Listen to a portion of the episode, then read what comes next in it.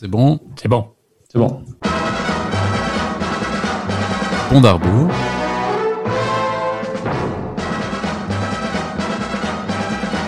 Hors série numéro 6. Bon baiser des auditeurs.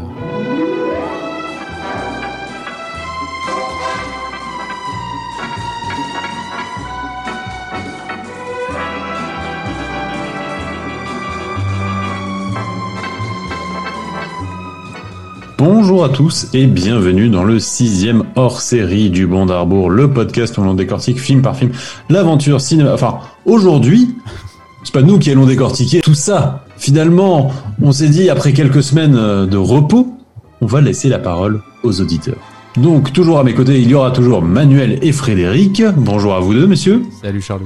Bonjour. Ben voilà, on a reçu plein de petits messages très sympas de votre part, euh, que ce soit évidemment des gens qu'on connaît, nos potes qui nous ont suivis depuis le début et qui vous en, vous en entendrez quelques-uns. Et puis on a aussi eu des gens qu'on connaissait pas, qui nous ont très gentiment soutenus tout au long de cette aventure, qui est évidemment pas finie, hein, je le précise. Euh, mais voilà, et donc on a eu envie bah, de rencontrer ces gens qu'on ne connaît pas et qui ont découvert notre podcast euh, un peu par hasard et qui ont eu la gentillesse de l'écouter et de le trouver sympathique et de nous contacter pour nous dire qu'ils aimaient bien.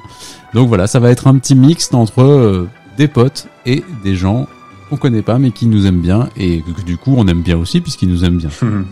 Yes, et ben c'est top. Et ben on va commencer d'ailleurs tout de suite avec une première personne qu'on va interroger du coup. Et voilà, alors la première, bah, c'est une famille en fait, et c'est carrément toute une famille, et c'est trois générations de, euh, bondophiles qu'on va écouter et qu'on va rencontrer, qui sont donc Charles, Romain et Joël.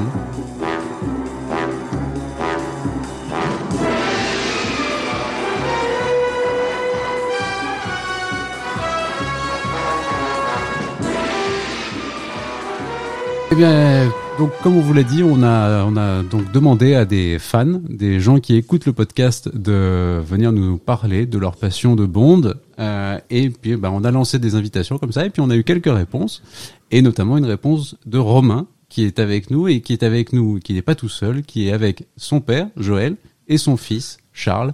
Et donc, on a la chance bah, d'avoir une, une famille et trois générations de fans de Bond qui vont un petit peu nous raconter, bah voilà, leur rapport à à la saga, comment ils l'ont découverte et puis comment ils, ils en parlent, peut-être aussi entre eux et comment ils regardent ça et comment ça peut être peut-être un moment de, de réunion entre eux. Bah donc bienvenue à vous trois, ravi de vous avoir avec nous. Et bah si vous voulez vous vous présenter un petit peu plus que je l'ai fait, euh, c'est à vous. Bonsoir euh, Fred, bonsoir euh, Manu, merci pour, pour votre Bonsoir. invitation, merci également pour, pour le, le podcast et la, la qualité des, des commentaires et, euh, et cette initiative. Et puis on est très heureux de se retrouver à effectivement à trois générations euh, autour de Bond et de votre podcast. Donc je m'appelle Romain, j'ai 40 ans. Je m'appelle Charles, j'ai 8 ans. Et moi, je m'appelle Joël. J'avais 13 ans quand euh, Docteur No est sorti en 1962. Euh, J'ai Ah pas oui. eu le droit de le voir tout de suite, mais je l'ai vu deux ans après. Voilà. Mais mon frère aîné, qui avait eu la chance de le voir, m'a parlé de l'araignée noire, euh, du Docteur No, bien sûr, et en- ensuite, et ben voilà, euh, euh, il y a eu les toute la série qui est sortie euh, pour moi. Et euh, bien après, euh, quand je me suis remis à l'anglais après mes études universitaires, j'ai acheté James Bond en anglais, voilà, pour euh, et j'ai pu apprécier euh, son style, surtout la façon qu'il avait d'écrire euh, les mouvements et notamment ceux des animaux marins, des euh, avec les questing antennes des des des- des langoustes par exemple. Voilà, je laisse la, je laisse la parole. Je suis un petit peu trop. Et donc, euh, donc le et donc le premier que que vous avez vu au cinéma, du coup, c'était pas Doctor No, c'était c'était celui d'après ou c'était lequel? Voilà, c'était- euh, Bon baiser de Russie. de. Et Ah, ensuite, bien sûr, après Goldfinger et Opération Tonnerre. Et Voilà. du coup, vous les avez tous vus au cinéma euh, depuis euh, depuis Oui. Bon baiser de Russie? Oui, oui, oui. oui. Super. C'est super. Nous, on se dit à chaque fois dans le podcast qu'on aurait bien aimé euh, euh, être là quand les quand les premiers films sont sortis parce que c'est Bond quand, il- quand Bond était au sommet de de, de sa popularité. Et donc c'est c'est vraiment puis, incroyable votre votre vraiment- histoire. ouais. ouais. Et du coup, c'est vous qui avez transmis à, à votre fils et à votre petit-fils l'amour de Euh, la. peut pas, de la saga c'était- c'est c'est pas, c'était pas d'être entré en religion, mais je pense que mon fils a une sensibilité un petit peu. Euh, euh, c'est une façon aussi de, de bien connaître la, la décadence de, de, de la Grande-Bretagne, euh, la nostalgie qu'il y a dans les, euh, dans les, dans les films euh, qui sont très bien retranscrits, euh, notamment par euh, Sean Connery, parce que pour euh, pour Roger Moore c'est un petit peu différent c'est pas le street fighter, euh, c'est plutôt le gentleman, alors que James Bond, il a un côté plus plus animal, plus euh, plus violent, voilà. Oui, c'est sûr que c'est pas la même chose. Et alors, du coup, Romain, toi, le premier que tu as vu au cinéma, c'est le- lequel? Ouais, le, premier que tu as vu, peut-être pas au cinéma d'ailleurs. Ouais, le, le premier, c'était Tu n'es pas joué, donc j'avais 7 ans. Et, euh, et d'ailleurs, j'ai jamais su si c'était une, une façon d'économiser 100 ou 200 francs à l'époque de babysitter qu'on voulait pas payer, comme à l'époque j'étais le petit derrière la famille, ou si c'était la volonté de me transmettre le James Bond. Mais effectivement, mon premier contact, c'était euh, cinéma avec, euh, avec tu n'es pas joué. Oui. Et est-ce que du coup, parce que c'est vrai que c'est, moi, ça a été, là, moi, c'était un petit peu plus tard, et Manu aussi, mais c'est vrai que moi, c'est, mon souvenir en plus de James Bond, c'est que, c'est moi, c'est GoldenEye, mais c'est vrai que c'était en plus le premier vrai film un peu d'adulte, entre guillemets, que j'allais voir, quoi, justement. Donc, ça rejoint un petit peu ce que tu dis, quoi. C'était, t'as l'impression peut-être d'avoir vu un film euh, qui était peut-être le premier euh, film de grand que t'allais voir, quoi. Ouais, ouais, ouais. Puis c'était la, la sortie effectivement euh, avec euh, avec les grands, quoi. Avec C'est les ça. grands, et c'était le, le premier, que c'était pas un Walt Disney ou ça, euh, voilà. quelque chose comme. Exactement. Avant, plutôt les Walt Disney qu'on avait le droit d'aller voir au cinéma. Voilà. Et du coup, petit, En plus, il y a un Dalton. Les Dalton sont plus ça. plus sérieux que les que les derniers Roger Moore. C'est moins de la Ouais. rigolade. et du coup, du coup, petite passion Dalton ou pas spécialement, euh, comme c'est le premier contact avec la Ouais. saga? J'aime beaucoup Dalton, ouais. J'aime Ouais. beaucoup Dalton, euh, qui est euh, qui est très froid, très tueur. Enfin, qui est j'aime. j'ai- il épouse beaucoup, peut-être beaucoup plus le James Bond des livres de Ian Fleming. Ah Oui, non, c'est vrai. Oui, Craig et lui sont plus dans, enfin, et j'ai conneries aussi d'une autre façon, mais oui, c'est vrai que c'est la version plus, plus dure et plus âpre du, du personnage, ça c'est sûr, et avec effectivement beaucoup moins d'humour, ce qui tranche pas mal avec la période justement Roger Moore, qui était, oui, comme disait Manu, euh, beaucoup plus délicate. Et alors, moi, ce qui m'intéresse surtout, c'est Charles, parce que Charles, toi, t'as encore jamais vu un James Bond au cinéma. Non. Et non, parce que du coup, t'étais encore trop petit quand, quand Spectre est sorti, et comme en plus la sortie de, de No Time to Die, euh, oui, quoi. Bah, j'étais né en, je suis née en 2012, mais euh, de- j'aurais bien aimé aller voir Skyfall au cinéma. Ah bah Ah, oui, mais ça aurait, ça aurait été un petit... J'avais, trois mois. Bah, c'est J'ai ça, le droit. c'est vrai, tu aurais pu. Ça aurait été un peu compliqué, mais t'aurais pu, c'est vrai. Et alors du coup, bah toi, t'en as vu combien toi des James Bond? Euh, j'en ai vu euh, en comptant No Time to Die ou sans compter No Time to Die? Bah, Tu as vu No Time to Die, toi? Non. bon, bah j'en ai vu 23 Ah, c'est pas mal. et j'ai pas, j'ai pas vu Permis de tuer. Ah, parce que pourquoi? c'est difficile. Et pourquoi? Euh, parce qu'il est trop violent, maman, elle dit. Ah oui. Non, Oui. mais, je, mais je pense que maman a raison. c'est vrai qu'il est plus dur. Mais dis donc, oui, et 23... je, et je précise avant que la DAS nous euh, récupère notre adresse IP et m'enlève mon fils. Euh, dans Casino Royale, on, il a, on a censuré la, La, la la, partie. la partie torture dans le, dans le bateau avec le chiffre. Je comprends. Ah oui. C'est normal. Bah, Et, normal. normal. et le, en pré-générique, la, la scène de, on va dire de, De de, baston dans les urnes. de baston dans la, dans les, euh, dans les toilettes du cricket pakistanais. Voilà. D'accord, très bien. C'est censuré. C'est deux scènes censurées, le reste il a vu. Voilà. Bon, bah, ça va, ça va. Et ben c'est bien. Il t'en reste, en- il te reste, en- il te restera encore des petites choses à découvrir encore d'ici quelques années. Euh, mais alors du coup, euh, ton, ton papa me disait qu'apparemment tu avais fait un exposé il y a pas longtemps sur euh, sur Casino Royale. Oui. Et alors qu'est-ce que c'était, qu'est-ce qu'il fallait faire, c'était quoi le, le, le- qu'est-ce que tu devais exposer? T'as raconté pourquoi t'aimais ce film? Euh, oui, et puis j'ai un peu expliqué le film. D'accord. Et t'as d'autres copains qui les, qui l'avaient déjà vu ou pas? Non, j'ai aucun, commun, aucun copain qui connaisse James Bond à part un qui a vu Docteur No. Ah oui, d'accord. Ah oui. c'est marrant. Et alors du coup, toi qui as déjà vu tout, qui, qui les a quasiment tous vus, euh, qui c'est ton, qui c'est ton James Bond préféré? C'est qui ton acteur préféré dans les James Bond? Bah, j'aime bien Pierce Brosnan et j'aime bien Daniel Craig. D'accord. Et pourquoi? Bah, parce que c'est les, les films euh, de mon époque. Ouais, c'est vrai, remarque, oui, c'est vrai, que Ah c'est- oui. c'est vrai que c'est sûrement plus facile de se projeter dans que, oui. Que dans les Roger Moore, oui, ça c'est sûr. c'est sûr. Et alors du coup, euh, bah Romain aussi, donc euh, la question euh, la même, c'est qui, qui est ton préféré? C'est toujours compliqué de choisir parce que quand on aime, on aime, euh, on aime même les choses moins bien. Mais Sean Connery parce qu'il est à l'origine de, de tout et que sans lui il n'y aurait pas eu de suite et qu'il incarne vraiment, euh, vraiment tout ce qui s'est passé. Et Joël, j'ai l'impression que c'était Sean Connery aussi, du coup. Oui, oui, oui, également. euh, Il surpasse les autres.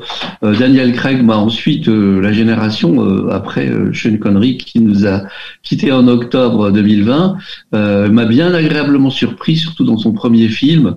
Ce que j'ai bien aimé aussi, c'est la mise en scène qui est formidable.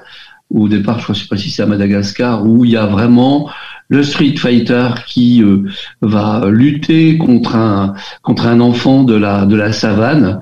Je trouve ça assez vraiment bien fait. Autrement, euh, moi, pour moi, bah, c'est. Docteur No, euh, euh, même s'il y a des trucs simplistes, enfin les, les trois quarts, les, les, les premiers trois quarts de Goldfinger, parce qu'après c'est un petit peu euh, improbable. Et puis la presque totalité d'Opération Tonnerre aussi est formidable. Bon baiser aussi très bien aussi. Alors donc un film. Daniel, Abianchi aussi très bien. Ah bah oui. Alors bah alors allons-y. Alors partons sur les James Bond girls. Alors une petite préférence. Qui, qui est la James Bond girl qui a vos vos vos, vos faveurs? À Charles. Moi, euh, Eva Green. Très bon choix. Très Oui. bon choix. et vous et vous? Daniel Riggs est magnifique. euh, J'aime beaucoup euh, la scène longueur de, de GoldenEye qui est très très naturelle, qui a un côté Girl Next Door. Euh, mais si je dois en garder qu'une, peut-être Bianchi, ouais. D'accord.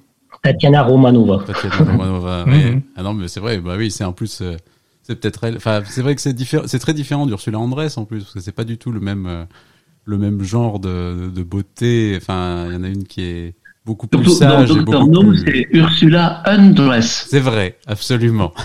Oui, c'est vrai. c'est ça. C'est vrai. Non, mais en plus, le, c'est vrai quand nous on en a parlé quand on a parlé de Doctor No. C'est vrai qu'on s'est, en revoyant le film, on s'est rendu compte que finalement le personnage d'Ursula Andress n'était pas non plus si bien écrit que ça et si, si intéressant que ça. Au final, elle est, elle Mais est, oui. elle est- Non, elle est très accessoire, alors que Daniela Bianchi, au contraire, dans, dans le film, dans Bomb Z aussi, elle a- son rôle est beaucoup plus intéressant, beaucoup plus euh, profond. Bah, celle qui déclenche toute, toute c'est elle qui en déclenche fait. tout et elle est, voilà, c'est beaucoup plus, c'est- c'est c'est un rôle plus intéressant, c'est sûr que. Voilà. Tout à fait. Tout à Oui. fait. Et puis c'est, elle est au début, elle est manipulée dans le livre par euh, l'horrible Rosa Club, Mm. Qui lui demande pose même des questions très indiscrètes sur euh, tout sa, son background. Et euh, ensuite, ben, c'est le basculement qui est formidable parce qu'à l'époque de la guerre froide, on voit que l'amour arrive à, finalement à changer le destin du monde. Et c'est très pro-capitaliste, euh, trop en- très pro-anti-russe ce, ce, ce bon baiser de Ah Russie. oui, oui, bah clairement. oui, Ça, oui. c'est avec 60 ans presque de recul, c'est c'est bien hein, finalement. C'est vrai. Alors une petite, euh, alors un méchant. On va aller, on va partir, on va partir maintenant sur un méchant. Est-ce qu'il y a un méchant qui vous que que vous avez, enfin que vous préférez, celui qui vous fait le plus peur, celui Alors, qui vous. Qu'on soit précis, on parle de méchants ou d'hommes de main? On va parler vraiment des vraiment des, des grands méchants. Des grands méchants. Charles. Raoul Silva. Ah, Ah, bah oui, super, Bardem. super Eh oui. Bardem, Javier Bardem, super, ouais. Eh ben, moi, le Blofeld euh, d'au service secret de Sa Majesté par euh, Savas, qui, euh, je trouve, qui, voilà, qui incarne et qui fait avec Daniel Harris, qui font le film, qui font, euh, qui font que ce, euh, ce film est plutôt bon en dépit du, euh, en dépit de, de, de, de l'acteur qui incarne James Bond. Ah, moi, je suis d'accord. Pour Ah. moi, c'est le, pour moi, c'est le, seul- c'est même le seul Blofeld qui soit vraiment bon en fait. Pour moi, les autres sont tous assez discutables, mais celui-là, je trouve Je que c'est, c'est le seul qui soit vraiment, vraiment bien. Joël. Alors euh, pour moi, ben euh, non, au contraire, moi, comme il y avait les, il y avait euh, en même temps un euh, euh, Telly Salavas qui jouait dans Kovac et tout, euh, ça m'a un petit peu gêné de le voir euh, en très méchant, d'autant plus que j'avais eu le bouquin. euh, bon, autrement, non, euh, le, le, le, le, le méchant dangereux pour moi, c'est Adolfo Celli, c'est Largo dans Opération Tonnerre, parce que il a un mélange euh, de, bah, il est, il est classe et il est, euh, il est absolument sans scrupules. Il a encore, il a encore moins de scrupules de James Bond, ce qui est pas peu dire. Il est extrêmement cynique. Il est misogyne puisque Domino, on voit à la fin, il, il la brûle, on, il va, il va la tuer après l'avoir torturée. Donc pour moi, le, le vrai méchant euh, classieux et dangereux, c'est euh, c'est Largo, voilà. Non, c'est vrai, c'est un très très bon méchant aussi. Et puis avec. euh, Ah, moi j'aime bien Largo, oui, je l'avais bien Oui, défendu Chili- Chili quand on l'avait enregistré, ouais. Ah oui, il avait une vraie, une vraie gueule en plus. Vraiment, c'est- non, non, Ah un oui. super acteur Mm. en plus, c'est vrai. Non, très bien. Alors, bah, si vous voulez faire les hommes de main, n'hésitez pas. Si vous avez aussi des hommes de main qui vous ont marqué, ou alors, ou alors, si vous voulez, non, plutôt un méchant que vous n'aimez pas, ou un méchant que vous trouvez peut-être un peu, euh, un peu, un peu moins bien, ou peut-être celui qui vous a le moins marqué dans la saga. Bah, Euh, Kanaga, moi, docteur Kanaga. Quoi. Ouais. Ah non, euh, tous les Mais, vampires die. ouais, mais d'une manière générale, j'ai un problème avec euh, vivre et laisser mourir. Quoi. Ah, moi j'aime bien. c'est drôle. Ah oui, elle va- ça- on, va, on va y venir après, du coup. Et Charles, toi, il y a un méchant que tu trouves pas terrible? Euh, oui, Elliot Carver. Ah, d'accord.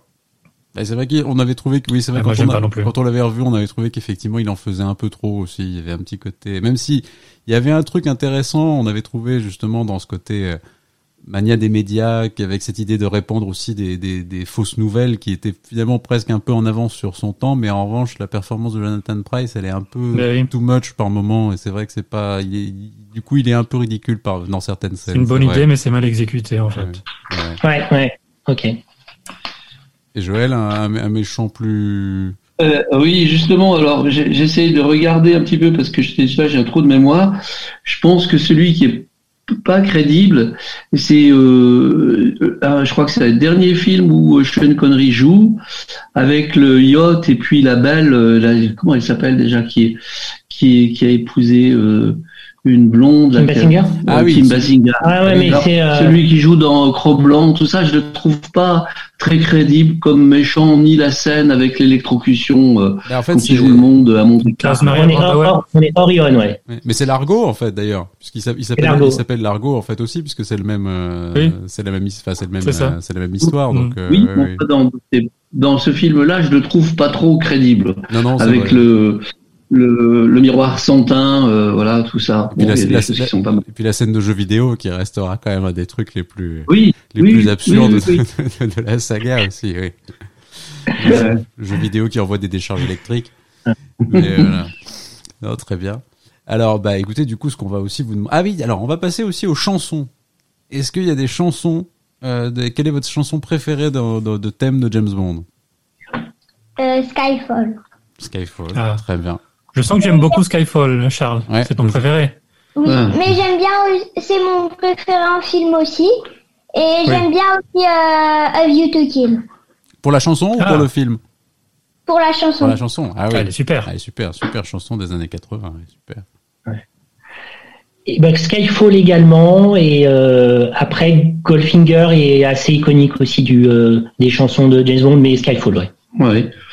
Moi aussi, euh, euh, la chanson de Goldfinger, Goldfinger, his staff, euh, etc., etc., avec une belle, une belle noire américaine qui doit chanter, d'après moi. Mais j'aime bien aussi la chanson de Paul McCartney, la To Live and Let Die, avec le vaudou et tout. Je trouve que c'est super bien orchestré. Je trouve que ça va très très bien. Puis en plus avec le charme de Jane Seymour, euh, tout va bien. Voilà. C'était Manu. Pour c'est- moi, les- Manu, c'était toi qui l'aime un peu moins bien, celle-là de. de... And Let Die, Ouais, oui, non, je pense que. McCartney nous a habitués à, à mieux que ça. Voilà. Et alors, bah du coup, on va passer maintenant à la question vraiment, voilà, quel est le film? Alors Charles, on a cru comprendre effectivement qu'il y avait une petite préférence pour Skyfall, euh, mais est-ce qu'il y en a d'autres que t'aimes bien? Qui- est-ce que- Qu'est-ce Euh, que oui. J'aime bien euh, Au service secret de Sa Majesté. D'accord. Ça peut être mon préféré, mais la zone B, il est mauvais. Ah oui, Ah oui, c'est est vrai que la zone B, il est pas bon, oui, c'est vrai. C'est vrai qu'on. Pardon, vas-y. j'aime bien aussi Casino Royale. Ah ouais, je Mhm. comprends. Bah, Casino Royale et Skyfall, c'est vrai que ça fait partie des, des très bons. Au service secret de Sa Majesté, on se demandera toujours ce que ça aurait donné si ça avait été Sean Connery dedans, mais ça, malheureusement, Ah, ça aurait été mieux, ça, on saura, on saura malheureusement jamais, mais c'est vrai que ça aurait été sans doute mieux, sans doute plus réussi si ça clair. avait été le cas. Oui. Mais euh, bon, voilà. Euh, et Romain, J'aime beaucoup Skyfall, mais Bon baiser de Russie euh, incarne plus la saga. Voilà. d'accord. Et Joël, bon baiser de Russie aussi alors ou? Euh, oui, j'aime bien, mais euh, il faudrait parler aussi des, euh, des génériques, les, les, les, le, le pre- les premières 20 minutes qui sont souvent euh, Ah oui, haletantes. on Je crois que c'est Tonnerre, toi, ton Et euh, oui, euh, j'aime bien. Je, je suis pas aussi. C'est dans dans dans Bon baiser de Russie où James Bond fait sauter des euh, une, centrale de pétrole et Non, puis c'est- après il. Non, c'est Goldfinger. l'opening. C'est Goldfinger ça. C'est C'est l'opening Goldfinger. scène de Oui, ça, elle est Goldfinger. bien, elle est bien, vraiment bien. C'est l'opening scène de Goldfinger. Ah Et puis euh, celle de Opération Tonnerre où il mange une grappe de raisin après avoir euh, tué le livreur de lait qui est un agent russe. Euh, voilà. Ou alors Non, mais le- la question, c'était le film préféré. Ah oui, bon, Opération Tonnerre, moi. oui. Ah, Opération Tonnerre. Ah, c'est vrai que non mais Opération Tonnerre en plus c'est vrai. bandits, moi, euh, Ouais. quand euh, il y a la danse que les méchants de l'argot euh, tirent sur euh, Sean Connery et qui tourne et euh, il tue la, la une des protagonistes et puis il dit est-ce que tu les as les- ça- cette danse l'a tué puis il Il la la pose. alors, c'est assez formidable et alors moi ce que j'ai aussi envie de vous demander c'est quel est le James Bond dont vous savez qu'il est pas terrible mais que vous aimez bien quand même? Alors je commence. Euh, Quantum of Solace, parce que j'aime beaucoup le personnage de René Matisse, qui a D'accord. quand même des poursuites, que ça soit celle à Haïti en bateau ou en avion en Bolivie, euh, qui euh, qui donne le change, euh, qui a du euh, qui a du bon rythme. Et puis pour reprendre une, une expression du podcast, à la fin il fait tout péter quoi. Ah oui, il fait tout péter. Hashtag il fait tout péter. Euh, voilà, on, on- il y a des différences dans le scénario, mais le, on passe un bon moment, c'est divertissant. Et toi Charles, est-ce qu'il y a un film tu sais tu tu sais qu'il est il est pas complètement bien mais tu le trouves chouette quand même. Euh, dangereusement vôtre. Ah oui d'accord. Ah oui, Ah, il y a je quelques... suis d'accord. Mais C'est le pourquoi premier que j'ai vu et j'aime beaucoup les camions de pompiers. Ah ouais. C'est vrai que oui, c'est Ah vrai que c'est une scène assez oui, avec Roger Moore qui est suspendu au, au camion de pompiers. J'aime ouais. bien la poursuite. Ah oui, je comprends. Bah, de toute façon, c'est vrai que souvent le premier qu'on a vu, il y a toujours une petite tendresse pour celui-là, même si on sait parfois avec le recul, une fois qu'on y vrai. repense, on se dit bon, c'est vrai qu'il était, c'était peut-être pas le meilleur, mais au final, il y a toujours un petit. euh, c'est ça qui est assez marrant justement dans James Bond aussi. Je trouve c'est des films qui qui vous accompagnent aussi un petit peu au fur et à mesure. Vous les découvrez à des âges. euh, Enfin voilà, on grandit un peu avec. Donc au début, ce qu'on découvre quand on est gamin, on se dit ah il est super. Et puis c'est vrai que petit à petit, quand on quand on grandit un peu, de temps en temps, on révise un peu son jugement sur certains. Mais malgré tout, il y en a quelques-uns qui restent. euh, moi, c'est vrai que justement, moi, c'est toujours l'homme au pistolet d'or qui est toujours assez critiqué et c'est vrai qu'il n'est pas complètement satisfaisant l'homme au pistolet d'or mais moi j'ai toujours une petite tendresse parce qu'il y a quand même le face à face avec Christopher Lee il y a quand même des, des tas de choses qui sont assez emblématiques. Il y a ces îles en, en Thaïlande là qui sont quand même hyper hyper Mhm. iconiques de la saga. Donc voilà il y a, il y a quand même des éléments dans celui-là que j'aime bien même si je reconnais qu'il y a plein de choses qui marchent pas non plus dans le film mais c'est voilà. Et ça fait partie aussi sans doute de ceux que j'ai vus en cassette le, dans les dans les premiers quoi le- les paysages sont magnifiques, les deux suédoises aussi euh, voilà incarnent bien le truc. Ah, c'est- oui. tout n'est pas acheté, tout n'est pas Non, acheté. voilà, c'est ça. Donc en fait, ça. Il y a, des- il y a souvent, tout- enfin, a- à part dans quelques-uns, il y a, il y a des éléments, il y a toujours des éléments qu'on peut un peu sauver. Et alors justement, c'était un peu ma- une des dernières questions qu'on voulait vous poser, c'était alors voilà, puisque vous avez la gentillesse de nous avoir écouté sur sur à peu près les, les, les- l'ensemble de nos épisodes, euh, est-ce que il y a un film euh, pour lequel vous nous avez trouvé un peu sévère? Ou au contraire un film où vous nous avez trouvé trop indulgent d'ailleurs j'en sais rien ça peut être ça peut ça peut marcher aussi dans ce sens-là mais est-ce que ouais Euh, bah, dangereusement vôtre ah ouais et Spectre. Trop sévère. Et Spectre Oui, c'est vrai que Spe- Spectre, on a été sévère, c'est Ah, vrai. Spectre, on l'a bien C'est descendu. vrai ouais. que Spectre... Un peu dur, Oui, Spectre. spectre un peu dur, spectre un peu dur, un, un peu dur, et puis des mots peut-être un peu durs pour euh, pour les c'est doux. Maintenant, c'est devenu la la blague Oui. aussi. On se demande dans No Time to Die si elle va à quel moment elle va elle va disparaître. Ah, Charles, a fait, Charles a fait une très, une très bonne proposition qui va vous plaire. Charles, c'est Ah, tu veux la faire mourir quand Avant le pré-générique. Avant Ah, le oui, avant le pré-générique, Ça, les carrément. choses Ah, sont on, sera, réglées. on sera ravis. Ah oui, mais donc vous êtes, vous êtes quand même un peu d'accord avec nous finalement, vous, vous êtes- même si vous, même Ah. si on est trop sévère. Alors, euh, moi, je dirais, je ne sais pas si c'est dangereusement votre, où il y a la magnifique Grace Jones avec Christopher Walken. Alors moi, je trouve que ce film, on n'en parle pas assez, mais c'est une très bonne euh, transcription de l'idée que Ian Fleming se faisait de la France. Quand on lit, euh, moi j'ai lu ses livres aussi dans le texte, où il parle de la façon imbue des Français de, de se considérer comme les rois de la gastronomie, euh, et euh, je pense que le, le, passage avec Jean Rougerie, il n'a pas été euh, choisi par hasard, la Mister Aubergine. et puis le, le, taxi, le taxi qui est en dessous de la Tour Eiffel, où il présente le taxi comme un gros feignant qui se fait piquer sa voiture et tout. Ça, c'est vraiment euh, le l'upper class de Ian Fleming par rapport aux Français des années 55 qui étaient tout de même qui avait demandé à la perfide Albion de se faire délivrer du joug allemand. Voilà, il y a un petit peu tout ça là-dedans, avec Roger Moore, qui est euh, le gentleman euh, par rapport à Sean Connery. Et, je trouve que toute cette partie, en plus des cascades qui sont fantastiques, c'est vraiment très très bien. Et puis il y a aussi Patrick Magny euh, qu'on aime bien. Voilà. Avec un Roger Moore qui est déjà un petit peu un petit peu vieillissant quand même. Dans, oui, oui, ça se voit un peu dans les escaliers, on va dire. un petit peu.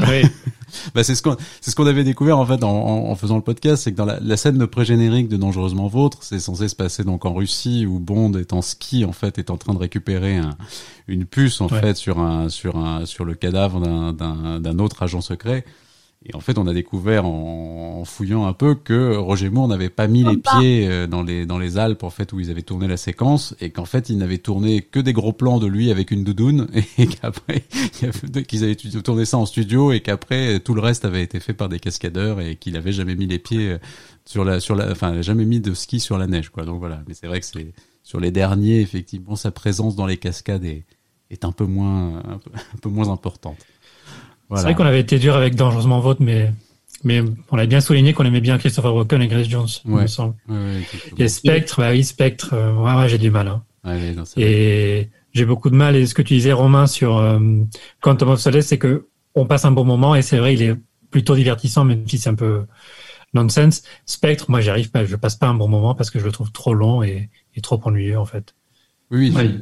C'est l'avantage, de Quantum of Solace, c'est qu'effectivement il est plus court et qu'il se passe tellement de choses qu'on n'a pas vraiment le temps de, se, de se poser trop de questions en fait. C'est qu'une fois, c'est qu'une fois qu'il s'arrête, on se dit mais finalement est-ce que ça racontait vraiment Mais on a pas, mais pendant qu'on le regarde, c'est vrai que c'est pas si désagréable que ça. Oui, c'est vrai. Bah écoutez, en tout cas, merci beaucoup. Euh, écoutez, c'était super de vous avoir. Merci, beaucoup, beaucoup de nous avoir fait partager, euh, voilà cette. Euh, cette, cette passion euh, que vous avez tous les tous les trois. Et voilà. Et moi, ce que je voulais demander à Charles, je voulais faire une dernière demande à Charles, qui était bah justement, tu vois, on a dit nous que voilà, on se souvient, euh, ton grand-père, ton père, Manu et moi, on se souvient vraiment du premier Bond qu'on a vu au, au, cinéma. Et toi, t'as pas encore eu la chance de voir un, un film de James Bond au cinéma. Donc, euh, bah, ce qu'on aimerait, c'est que nous, quand on, quand enfin un jour, on espère, ce film va sortir, et que nous on fera une émission sur pour débriefer justement No Time to Die, bah écoute, ce qu'on aimerait c'est que on te passera un petit coup de fil et puis tu nous diras ce que t'en as pensé et tu nous feras ton petit euh, ta petite critique si ça te si ça te dit évidemment, mais tu nous raconteras euh, comment c'était de voir ton premier James Bond au cinéma. Ça te va? Bon bah super. Bah écoutez, merci beaucoup en tout cas et merci beaucoup. Bah, bon courage. prenez, prenez, soin, prenez soin de vous et à très bientôt. Bonne soirée. Au revoir. Bonne soirée.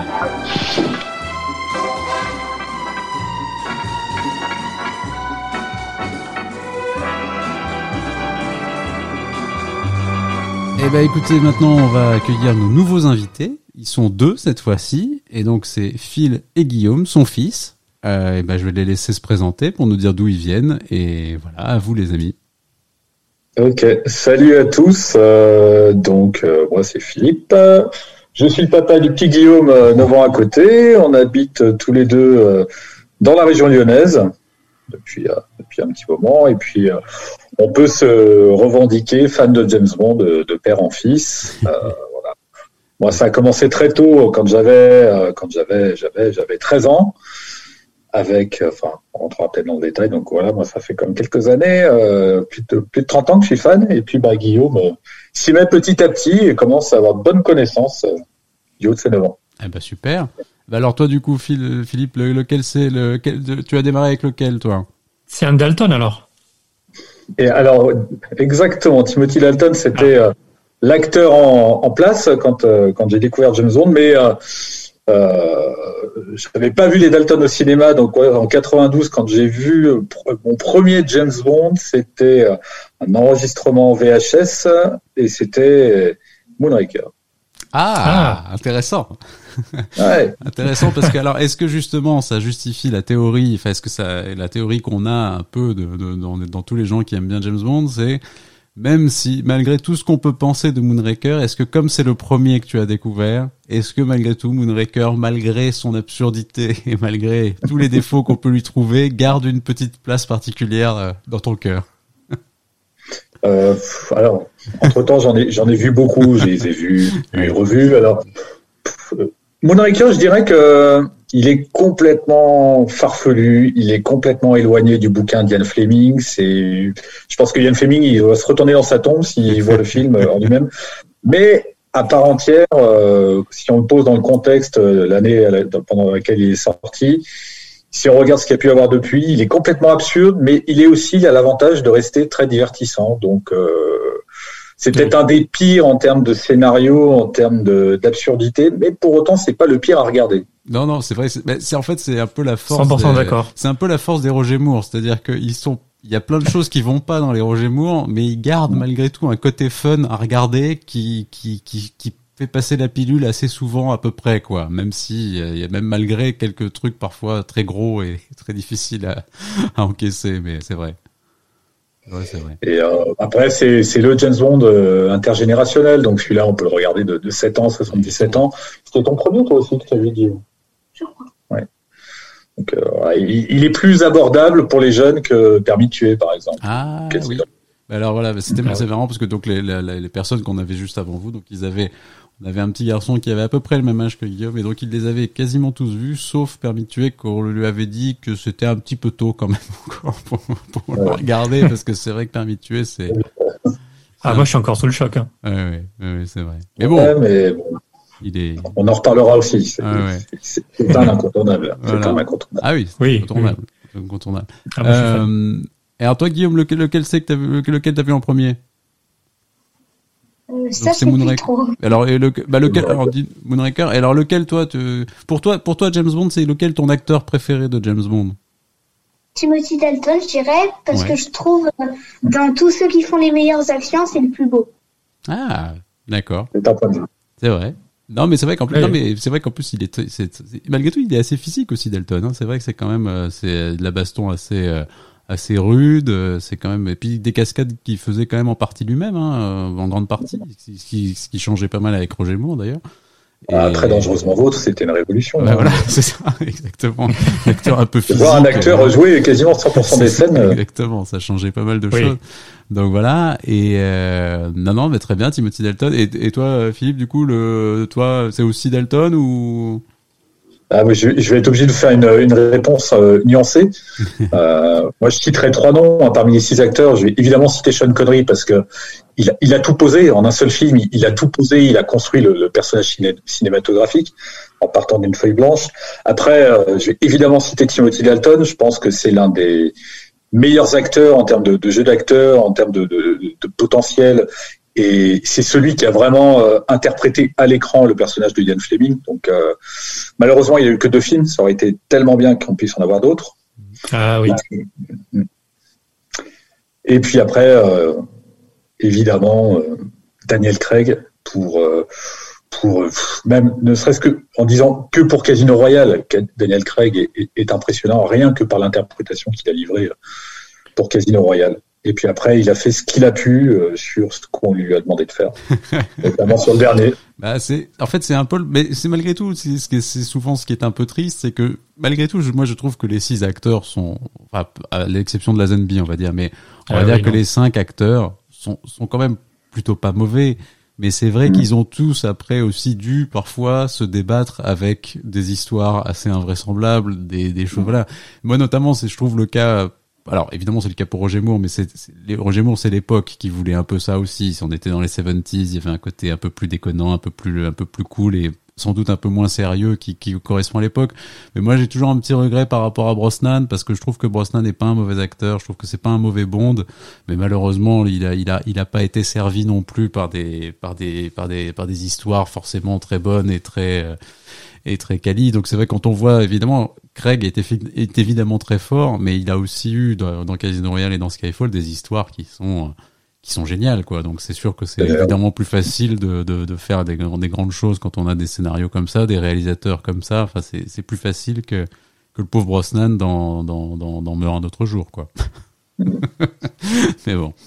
Voilà et euh, alors dans les Bond Girls par exemple alors qui, qu'est-ce qu'on a comme Bond Girl qui qui vous qui vous font euh, qui vous font chavirer?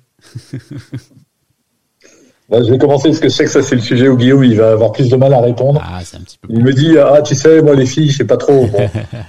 Alors, euh, on va commencer par pour, la meilleure Eva Green Vesper c'est mm. une interprétation ah, incroyable d'Eva Green. Elle a réussi à, à retranscrire dans, dans, dans le film vraiment la complexité du personnage comme on peut le, la dans le dans, dans le roman Casino Royale. Euh, la femme perturbée qui est partagée entre entre amour, euh, le lien au smerge qu'elle a dans le livre et au futur spectre qu'elle a dans Casino Royale. Donc, elle, arrive vraiment à livrer euh, une interprétation aux, antipodes de la James Bond girl potiche, type Brit Eklund et compagnie. que dire d'autre elle, est juste magnifique et elle a une parfaite alchimie, une parfaite, elle est en parfaite symbiose avec Craig. Le, le jeu des deux ensemble vraiment apporte une grande valeur au film.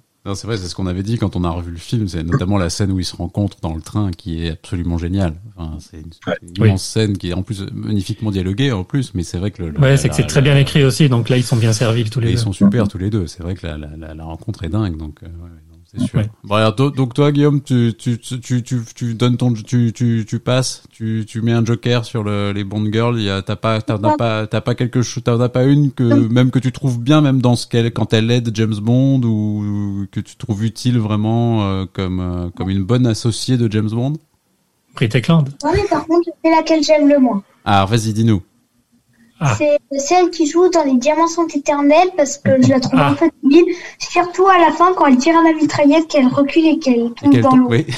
ah, c'est la pire. Ah, pour moi, c'est la pire aussi. C'est vrai, tu as raison. Je suis, Quel échec ce personnage. C'est une des pires. Ça, c'est vrai. Je suis d'accord avec toi. Et c'est vrai, tu as raison. Quand elle, quand elle tire à la mitraillette et qu'elle tombe dans l'eau, je pense que là, on atteint le sommet du, du de, de l'inutilité de la James Bond girl. C'est vrai que c'est. Comment elle s'appelait? Tiffany Case? Alors c'est le personnage Tiffany Case et l'actrice c'était Jill St. John absolument. Ouais, c'est vrai que c'était pas là. C'est bah, de toute façon bon ce film là on, bon, on va on peut, y, on y reviendra mais ce film là c'est vrai que ah, c'est pas. On d'y revenir on est obligé. Beaucoup de choses à dire. Et voilà. Et alors et alors dans les méchants Guillaume toi est-ce que qui est ton méchant euh, le méchant qui t'a le plus impressionné dans la saga? Euh, Le chiffre. Ah le chiffre ouais. Ah. C'est celui qui a le plus combattu James Bond euh, sans dire à ses sbires de le combattre à sa place. Mhm. Et, euh, euh j'adore sa spécialité aussi, c'est le poker. c'est trop ah. ah oui, non, c'est vrai. Il a l'œil aveugle. Ah. C'est vrai. Un super acteur aussi, bien sûr. Mikkelsen. C'est vrai, il est, il est, top. Très bien. Philippe euh, Il y a beaucoup de, de méchants, de bad guys intéressants. Moi, j'aime bien Christopher Walken dans Dangereusement Vôtre parce que mhm. il joue vraiment parfaitement le, le mégalo. Euh, il avait une approche assez moderne du, du, rôle dans les années 80 et puis bah, c'est vrai que face à Papy Moore, euh, ça porte un peu très cher comme Donc, euh, ouais, j'aime beaucoup Christopher Walken. Euh, j'aime bien aussi, alors les Blofeld, on pourra en reparler, mais j'aime bien l'interprétation de Teddy Savalas parce que c'est le seul Blofeld qui est, qui est menaçant qui, qui tranche avec un Donald Plaisance qui est très caricatural et puis avec un, Charles Gray qui est euh, hors sujet. Ah oui, je pense que c'est ce qu'on peut dire. Oui, surtout quand il se déguise en femme, là, je crois qu'on. qu en Michou. voilà, en Michou, oui, c'est ça, c'est tout à fait ça. Non, mais je suis d'accord. Bah, c'est marrant, on en parlait aussi, et c'est vrai que oui, je pense que Telly Savalas c'est vraiment le seul à avoir effectivement. Et c'est vrai que moi, ce qui m'intéresse chez lui, c'est la dimension physique en fait. C'est vrai que c'est lui qui est le mm. seul c'est le seul qu'on imagine en fait se battre avec Bond en fait. Et alors que les autres en fait sont des petites choses un peu fragiles, un peu bureaucratiques euh, et pas très intéressantes en fait. Et, Et, lui, c'est le seul où on se dit, ouais, en fait, si vraiment il décide, enfin d'ailleurs, ils se poursuivent, il y a une vraie poursuite, il y a la poursuite en ski, la poursuite en bobsleigh et tout ça. Enfin, il y a vraiment un contact physique entre les deux. Et c'est, je suis d'accord, moi, c'est ce qui me, c'est, le seul qui m'intéresse vraiment à ce niveau-là.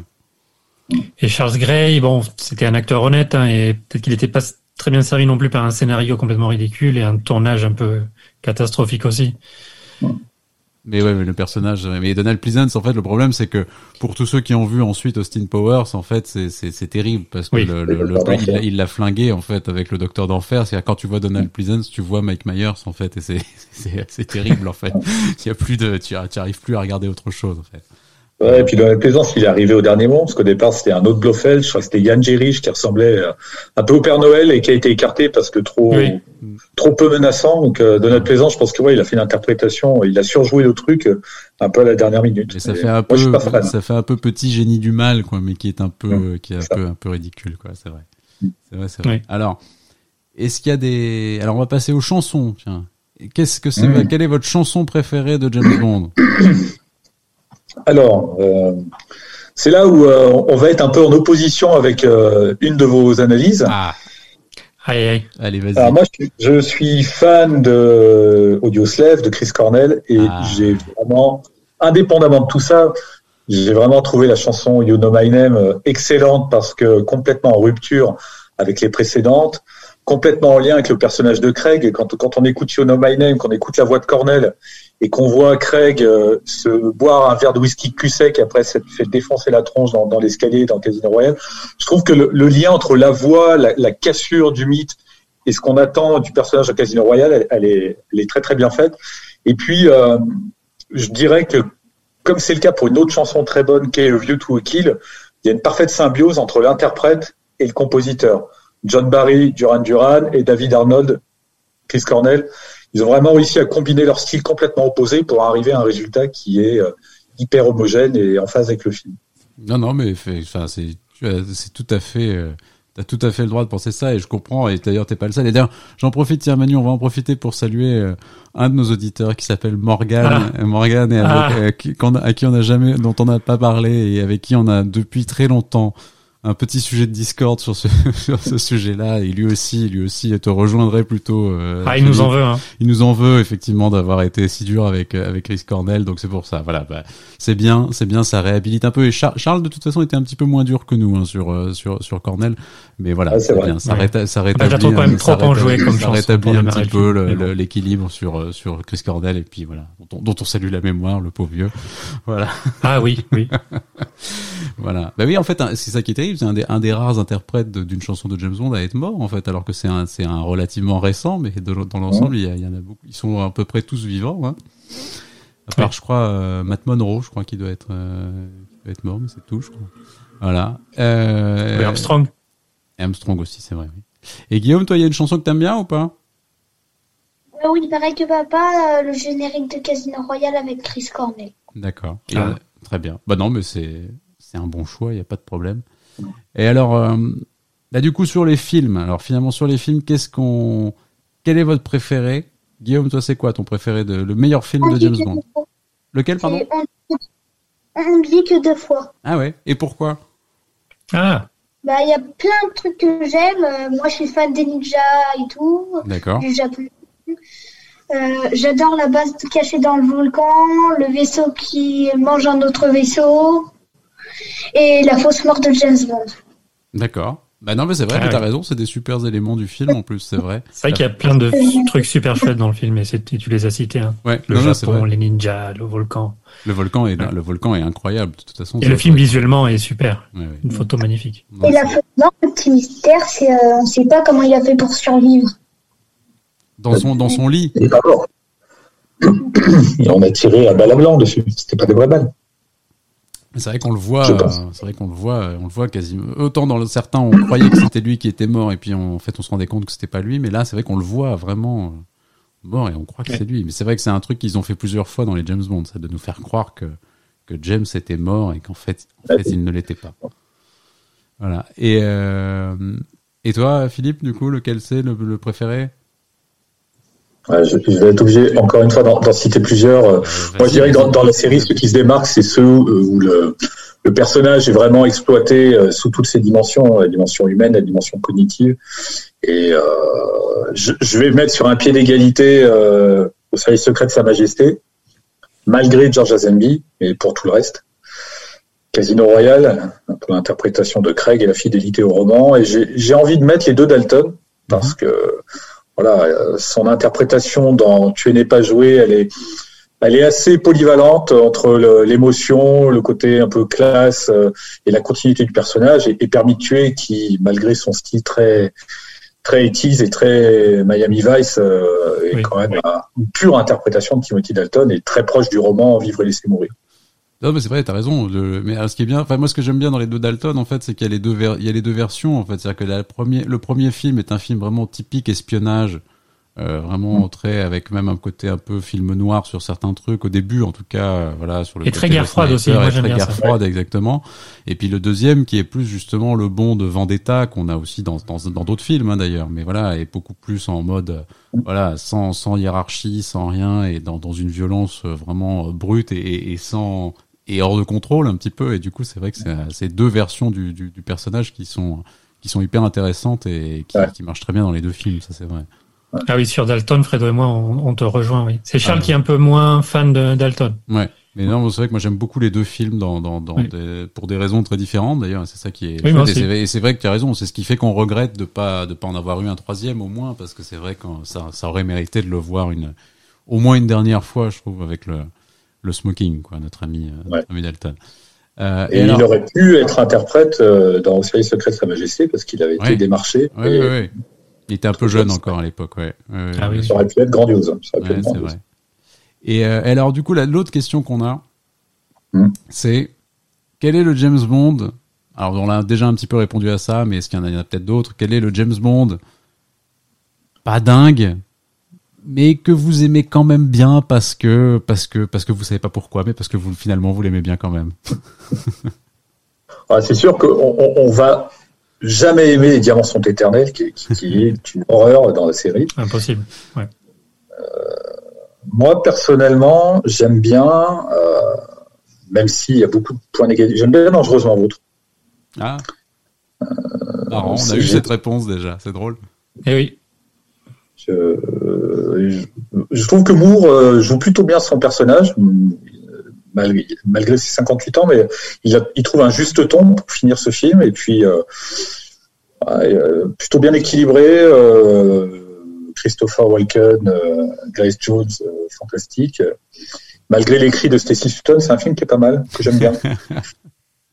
Daniel Robert, j'aime bien aussi Jamais plus jamais. Ah, intéressant. J'aime bien parce que je me dis que finalement, pour le départ de conneries, c'est mieux que les diamants sont éternels. Donc, Ah oui. Ah, c'est sûr, c'est sûr. C'est pas, c'est pas beaucoup mieux, mais c'est un peu mieux, c'est vrai. D'accord.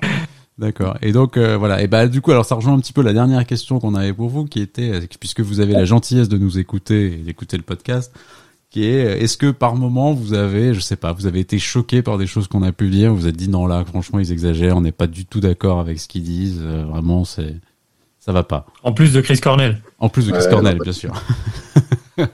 Ah, Chris Cornell mis à part, moi c'est vrai que c'est c'est la première fois que je que j'écoute des, des, analyses de James Bond où je rejoins quasiment à 100% les points de vue. Ah. Euh, je suis content d'entendre dire que que Goldfinger est surestimé, que c'est loin d'être le ah. meilleur. C'est Manu qui pense c'est Manu. Il y a que moi qui le dis ça. C'est vrai que c'est Manu. Ça, Merci. Ah, mais c'est bien d'entendre parce que vraiment Goldfinger, euh, euh, c'était novateur à l'époque, mais c'est le film est assez vide. Et puis Guy Hamilton, et son, style de réalisation est quand même plutôt euh, ennuyeux. Ah, euh, à chaque fois. Manu est content. ah, je suis ravi. Euh, je dirais que GoldenEye est un peu surestimé aussi, mais non, non, moi, il n'y a rien qui m'a fait bondir. j'ai j'ai toujours complètement adhéré aux analyses et je trouve qu'elles sont fines, bonnes et vachement documentées. Et euh, je le dis souvent, j'ai pas mal de copains fans de James Bond. Je dis très souvent, quand j'ai les bouquins de James Bond, je vois qu'il y a plein de conneries où j'apprends jamais rien. Et en fait, dans chacun de vos podcasts, j'ai toujours appris un truc que je savais pas. Et... Ah bah. Écoute, bah, ah. bah, ça nous fait, bah, ça nous fait plaisir. Écoute, ouais, c'est super, c'est super sympa. Bah, écoute, je dis, enfin, nous, on est ravis de vous, de vous avoir, d'avoir pu échanger avec vous, parce qu'en plus, c'est vrai que voilà, on se connaît pas. Et voilà, d'ailleurs, je sais pas comment vous êtes tombé sur le sur le podcast. par hasard, c'est vrai que je cherche toujours les, j'écoutais les podcasts en anglais et en, français, il y, en a, il y en a peu et et j'en ai pas trouvé de qualitatif. Et c'est vrai la première fois que j'ai écouté le, vôtre, c'était sur. Euh, en plus, c'était bien, c'était sur les diamants sont éternels. ah, oui, ah, c'était une bonne entrée. Une bonne analyse. c'est, et après, bah, c'est devenu addictif. Hein, tous les mercredis soirs, on attend que, ah, que ça tombe sur 10 heures. Bah, c'est cool. Non, non, mais ça nous fait très plaisir. Bah, c'est super. Euh, bah, écoutez, merci beaucoup. Et alors, juste pendant que j'y pense, alors puisque tu nous as dit, euh, Guillaume, que ton préféré c'était On ne vit que deux fois. Alors, attends. Je vais regarder parce qu'en fait, on avait envie de vous faire une petite, un petit quiz, du coup, de vous trouver une petite question sur On ne vit que deux fois. Alors, attends, est-ce que j'ai ça quelque part? Parce que déjà, du coup, je reprends ce qu'on avait utilisé pour faire notre épisode quiz, c'est-à-dire le trivial poursuite spécial James Bond. Et alors, est-ce que je vais avoir une question sympa et à faire sur On ne vit que deux fois?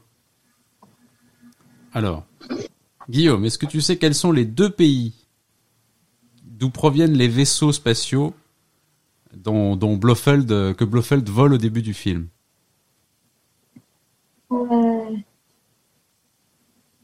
On peut t'aider si tu veux. Les États-Unis, je crois. Ouais, super. Et l'autre. Ça pendant la guerre froide à l'école. La Russie Ouais, super. Exactement, bravo. Bravo, bravo. Super. Eh ben, super. Bah bravo, bah on finit en plus sur une victoire. Eh ben écoutez, c'est super. bah écoutez, merci à vous en tout cas, c'était super de vous avoir. Euh, bah, merci. voilà. Merci, beaucoup les amis. Voilà, et puis on va essayer de continuer à vous, à vous voilà, à, faire des petites émissions quand même malgré malgré la. Voilà, on a fait tous les films, mais on a encore des petites choses à raconter. Et puis on va essayer quand même de refaire. Vous allez voir No Time to Die On aimerait bien le voir. Euh, ah oui. On verra. Je sais pas en quelle année, on verra. C'est ça. Et alors du coup, parce que cette année, cette année, cette année, il sort cette année. Et alors ce qu'on va et ce qu'on va faire du coup, on va faire, euh, on va faire la même chose qu'on a fait avec euh, avec Charles, qui était euh, le, le, petit garçon du à peu près du même âge que toi, Guillaume, qu'on a eu sur la, la, précédente session. comme tu as, tu as quel âge toi, Guillaume? Tu nous as dit, tu avais 9 ans et je sais plus. Et bah, faut que je compte les mois. Non, mais tu as 9, ok. Donc 9 ans, donc ça veut dire que logiquement, tu n'as jamais vu de James Bond au cinéma.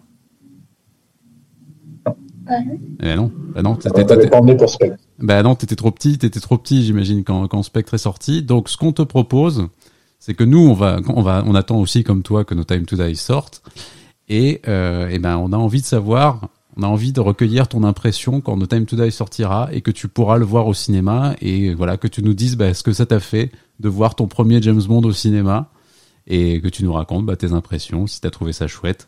Donc voilà, si vous êtes d'accord, eh ben on fera ça quand enfin ce film sortira. Et le pire euh, sur No Time to Die, vu qu'il a été repoussé, il était censé passer euh, le lendemain de mon anniversaire en, 2019. Ah, ah oui, 2020. c'est pas, de bol. Ouais, c'est pas de bol. Ouais, c'est dommage. Ça aurait été un chouette cadeau. Ouais. Bah écoute, bon, écoute, ça va, on, ça va, ça va venir. On va y arriver. Ça va venir. On va finir par le voir, et ça sera un petit cadeau d'anniversaire en retard. Voilà. Eh oui. bon, bah écoutez, en tout cas, merci beaucoup. Et euh, bah, prenez soin de vous, Et, euh, et, à très bientôt. À très bientôt. À bientôt les amis. Salut. Au revoir. Au revoir. Ah non, attends, pardon, excuse-moi. Oh, j'ai oublié, j'ai oublié juste un truc. On n'a pas parlé de, de ton, de, de, de, du Pizz Gloria. Ah, c'est vrai. Ah oui, c'est vrai. C'est vrai. Pardon, j'avais oublié cette, cette, petite anecdote quand même que tu m'as raconté euh, quand on quand on a un peu discuté avant. C'est quand même incroyable. on a pas mal de fun facts au Pis Gloria. En fait, euh, moi j'ai découvert cet endroit avec un, copain à moi, fan de James Bond, qui est un endroit qui est Fabrice. C'est un, vraiment un endroit magnifique où on vous recommande d'aller si vous n'y êtes pas allé. C'est grandiose. Euh, et la première fois qu'on a fait un voyage avec la maman de Guillaume, qui est mon épouse, euh, c'était là-bas. Euh, c'est un endroit qu'on a vachement adoré. C'était pour l'anniversaire de mes Attends, je... et, et, et, au moment où euh, on a décidé de se marier, je dis, à, ma, femme, euh, ok, mais par contre on fait un truc qui sort des sentiers battus. Je veux pas faire un truc avec des milliards de personnes classiques. Donc euh, on s'est dit tiens, on va aller dans un autre pays, on va se marier dans un autre pays, on va essayer de trouver un endroit qui nous plaît. Où est-ce qu'on pourrait faire ça? Bah, Si on allait en Suisse, et si on faisait notre repas de mariage au Pis Gloria, au restaurant du Pis Gloria. Donc on a organisé toute la journée de cette façon-là. On s'est marié à Interlaken, qui est une ville très sympa, pas très loin du Pis Gloria. Et une fois qu'on s'est marié là-bas, on a tous filé au restaurant panoramique du Pis Gloria et on a arrosé, fêté ça là-haut, sur la musique de James Bond, avec tout un tas de tenues, puis tout ce qui va avec en lien, avec les films. Génial. Et depuis, bah, on fait quelquefois des anniversaires. Donc, on a fait les deux ans et les sept ans de Guillaume là-bas aussi. Ah, super. super. Un jeu, il est trop bien. C'est un faux, je sais plus comment ça s'appelle, pour glisser sur la neige, où il y a un faux pistolet, où il y a un câble électrique, où il y a un écran, on voit Blofeld sur un autre truc comme ça. Et le but, c'est de le toucher avec euh, le faux pistolet. D'accord. Ah, c'est génial. Bah, c'est super. Bah, écoute, bah voilà, bah, merci d'avoir partagé cette anecdote. C'est dingue, c'est super. Mais c'est vrai qu'en plus, c'est vrai que ça a l'air assez fou comme endroit, mais c'est vrai que c'est c'est marrant parce que moi je me rends compte que c'est vrai que c'est des c'est des lieux qui ont presque l'air euh, euh, imaginaire en fait finalement. Enfin c'est vraiment des lieux de cinéma, donc c'est vrai qu'on se on se rend C'est aussi impressionnant que que dans le film, en vrai on retrouve vraiment euh, l'esprit du film. Euh, le panorama est magnifique. C'est, ils appellent ça Top of Europe. On voit vraiment, en fait, quand mm. on est là-haut, on voit, plusieurs pays à la fois. Et puis, ils ont vraiment bien capitalisé le truc. Ils ont monté vraiment une sorte de musée, un peu comme le Bonding Motion à, Londres. Ça vaut vraiment le détour hein, pour les fans. Et puis, même si on n'est pas fan, c'est un des endroits les plus beaux d'Europe. D'accord. À la Vraiment, c'est super. Bah écoute, super. Bah écoute, c'est noté. Bah merci beaucoup. Voilà, cette fois-ci, j'ai rien oublié. et puis, bah, écoutez, bonne soirée, prenez soin de vous, et puis à très bientôt. Bonne continuation, au plaisir. Merci beaucoup. Merci les amis. au revoir. Au revoir. Au revoir.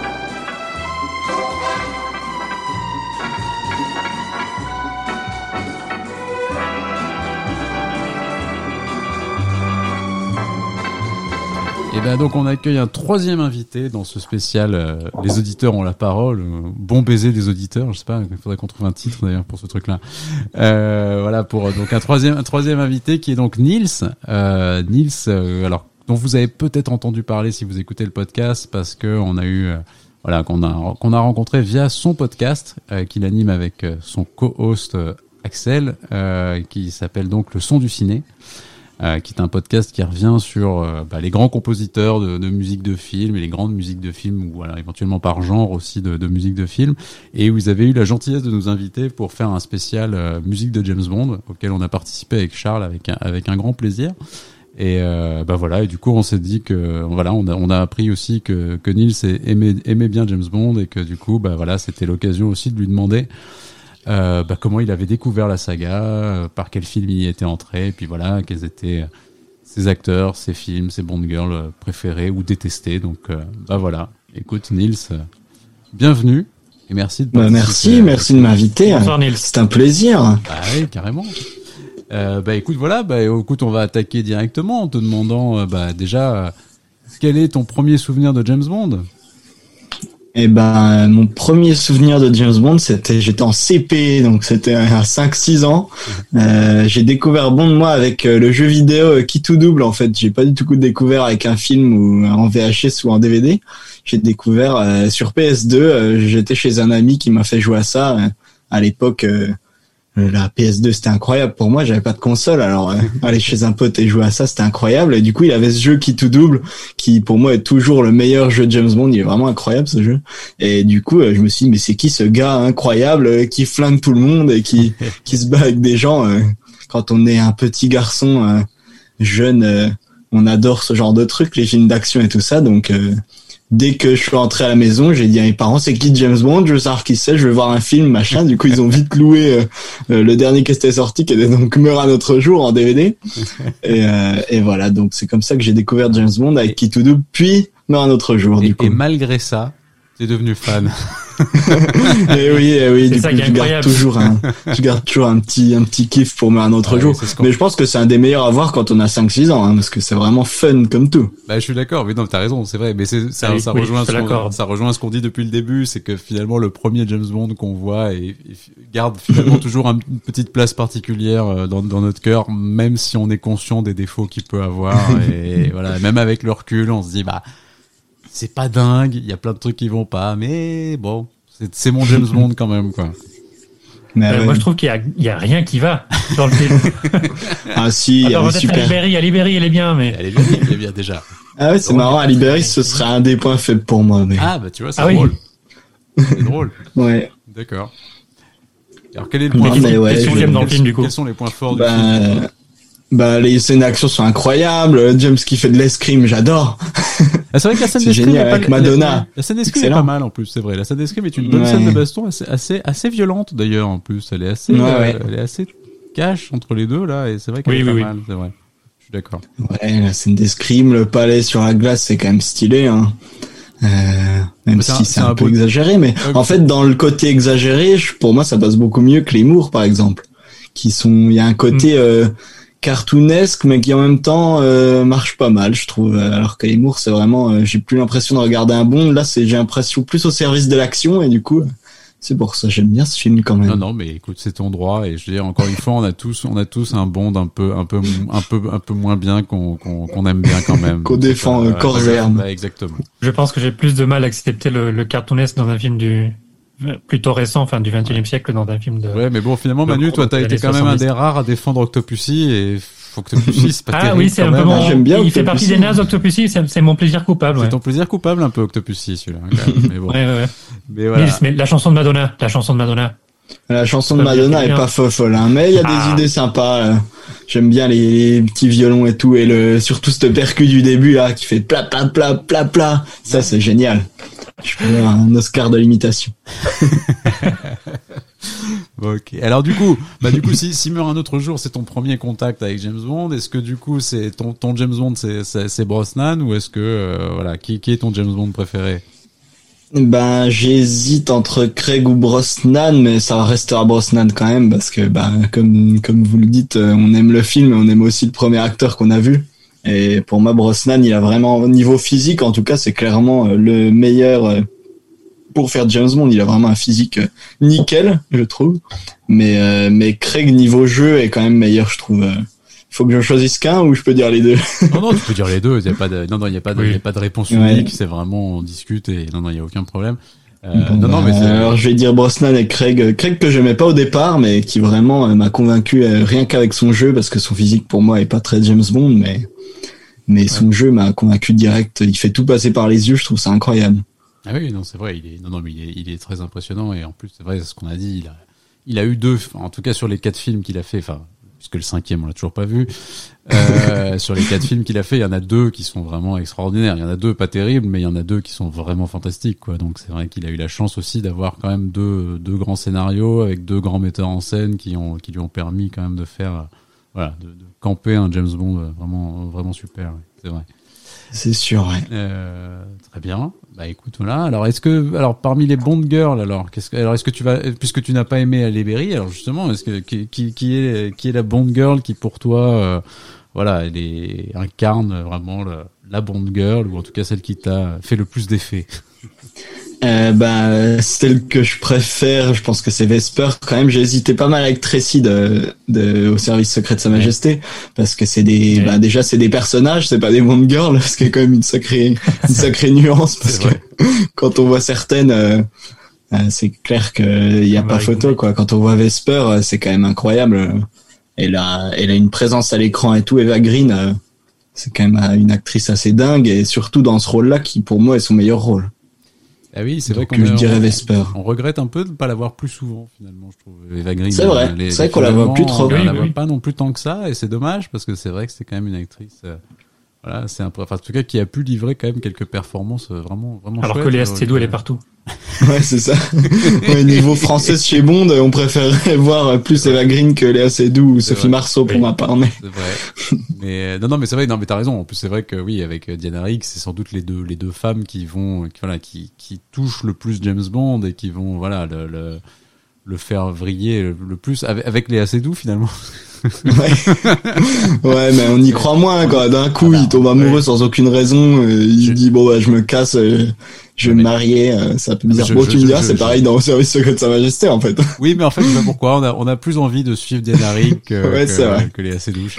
Oui, après, euh, Diana Rigg et Eva Green, leur personnage, elle meurt à la fin. Peut-être que s'ils tuent le personnage de la Seydoux dans l'antenne to Die, on va la regretter à la fin. C'est ça. Ah, oui. possible. C'est vrai. Possible. Bon, je, je sais pas, hein. À voir. En tout cas, ça me paraît être un bon conseil. ça me paraît être un bon conseil de la tuer en tout cas. Pour moi, je dis ça, je dis rien, mais. Ah. ouais, c'est clair. D'accord. Euh, alors, est-ce que dans les dans les dans les dans les dans les méchants, est-ce que dans les vilains de James Bond, est-ce que euh, du coup, juste pour finir sur les Bond Girls, j'en avais une euh, détestée ah, aussi, ah, parce que j'adore être méchant. Euh, c'est euh, c'est Bibi de de, ah, de, de, de, de, comment de Rien que pour vos yeux, ouais, qui vraiment est vraiment la plus inutile et la plus quiche de toutes.